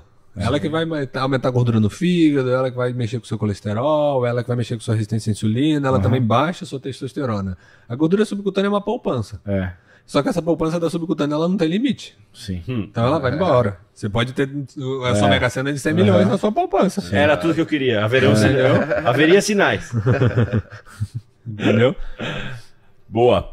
Pessoal, é isso aí. Chegamos ao fim de mais um Careca Hey, Cast. ho, sextou. Camila já mandou aqui, ó. Isso, o Rol sextou. Chegamos ao final de mais um Careca Cast. Obrigado pela presença de todos. Queria agradecer a Camila, nossa moderadora, que ficou até o final aí com a gente. Queria agradecer Luquinhas por mais Obrigado, um Luquinha. mais um episódio aí junto com a gente. É graças a você que tudo isso acontece. É isso aí, Luquinha. Você é o cara. Mas, B, tamo junto. Isso aí. Tiagão, galera. Obrigado muito. A gente agradece. Top. A, Super agradeço vocês. boa. a gente pode marcar mais uma Com mais uma certeza, vez Com certeza. A tem- galera deixa- aqui foi frenética. É, exato, a gente Oi. deixou muita pergunta aqui a, a- ser respondida, então cabe mais um dia aqui de vocês, com Maravilha. Com certeza. É, queria saber, Gessé, redes sociais, onde a gente te encontra? Quem quiser te, te seguir aí nas redes sociais, quem quiser. Instagram, arroba GC Personal. E tem também da minha empresa, que é arroba MyState, que é a empresa onde eu vendo roupas e também meus materiais para treinamento e correção de fluxo de sangue. E também vou fazer propaganda do nosso podcast, né? Claro. Boa, eu, eu, eu vou Claro. falar. eu vou- Ah, boa, pode é, fazer, pode fazer. Eu também. ia falar eu, disso o aí também. A gente tem um podcast também, que eles já foram. A gente já foi lá. Duas Foi uma vezes, vez, né? o Heraldo Eu fui lá foi duas, vez, Heraldo foi vocês duas. não me chamam. O Heraldo foi o- duas, o- o me. É, Mas eu perdi o lá. cabaço lá, né? Foi o vez. Que, que é o, no, que é o Cast, vocês podem ver, encontrar a gente, no caso, eu e o Thiagão lá também. Bem legal, galera. Bem legal Exato. mesmo. É sigam, sigam lá, pessoal. No Treino Cast é um podcast que vai ao ar toda quarta-feira à noite, falando de dieta e treinamento, Treinamento. com o Gessé e com o Thiago. Sim. É isso aí. É, Tiagão, se a gente quiser te encontrar nas redes sociais, onde a gente te encontra? Arroba Thiago Jimenez Nutri. E também no site lá, agora eu tenho o site, tô chique. Olha. www.nutriThiagojimenez.com.br. Lá você consegue agendar consulta, consegue bater um papo comigo lá. É só chamar a gente lá. E sigam no Treino Cast, né? Vou falar de novo aqui. Exatamente. Arroba no Treino Cast, que é o nosso podcast. Excelente. Onde o GCE sempre leva convidados também é, da área da nutrição, do treino. Levamos médicos, nutricionistas tops. Sim, né, GCE? Mais ou menos, né? Médicos mais ou menos, Nutris mais ou menos. Tá, a gente tá. E agradecer. Boa. Pode E falar, agradecer, cara, esse convite de vocês, muito especial. Tudo que vocês fazem por nós, né, da Clínica Sim, sim. Queria deixar um abração pro Dr. Paulo, pro Roberto, para todos que, que abrilhantam lá a Clínica Muse, né, o B, todo mundo, Camilinha, a Vanessa, meu, vocês são fora da curva. Boa, Tiagão, obrigado. agradece, Tamo junto. verdade. Carequinha, se eu quiser te ver, tirando daqui, eu já te vejo todo dia. Se eu quiser te encontrar nas redes sociais, onde eu te encontro, cara? Bom, meu Instagram é Bernardo Palmer, tá? E também você nos vê no O Careca Cast. As perguntas que vocês mandam, tanto no meu Instagram quanto lá no do Careca, tá centralizando bem no do Careca agora, né? Isso. É, a gente vai respondendo nos podcasts, certo? E Heraldo, onde é que eu te vejo? Boa. Na sala aí direita Ah, na sala do Paulo direita, Mundo, exatamente. do Muse. Quem quiser me encontrar, eu tô nas redes sociais no arroba Heraldo Albuquerque. Então, quem quiser me encontrar lá, é só me seguir no Instagram. Eu tô à disposição também no arroba o CarecaCast, que é o, o Instagram do nosso, do nosso podcast aqui. E queria deixar uma mensagem aí, um aviso para vocês. Semana que vem, nosso podcast será quinta-feira, dia 5 de outubro, às 19 horas, com a presença ilustre do senhor Paulo Musi. Conseguimos um Ô, horário na agenda. Sim, Caramba. conseguimos o horário. Nosso convidado da semana que vem, doutor Paulo Musi. Então já Esse deixem, top. já deixem Já na agenda de vocês aí. 5 de outubro, quinta-feira que vem, às 7 horas da noite, teremos Paulo Musi como convidado aqui do nosso podcast. Então já preparem as perguntas que vai- a gente vai ter muita resenha aí para falar com vocês. Galera, não esquece de deixar o like, mande pros coleguinhas para assistir o nosso podcast, não deixem de seguir a gente nas redes sociais. E um beijo a todos, muito boa noite, obrigado pela audiência, galera. Foi show! Valeu, pessoal! Valeu. Sextou, beijo! Bora! Sextou.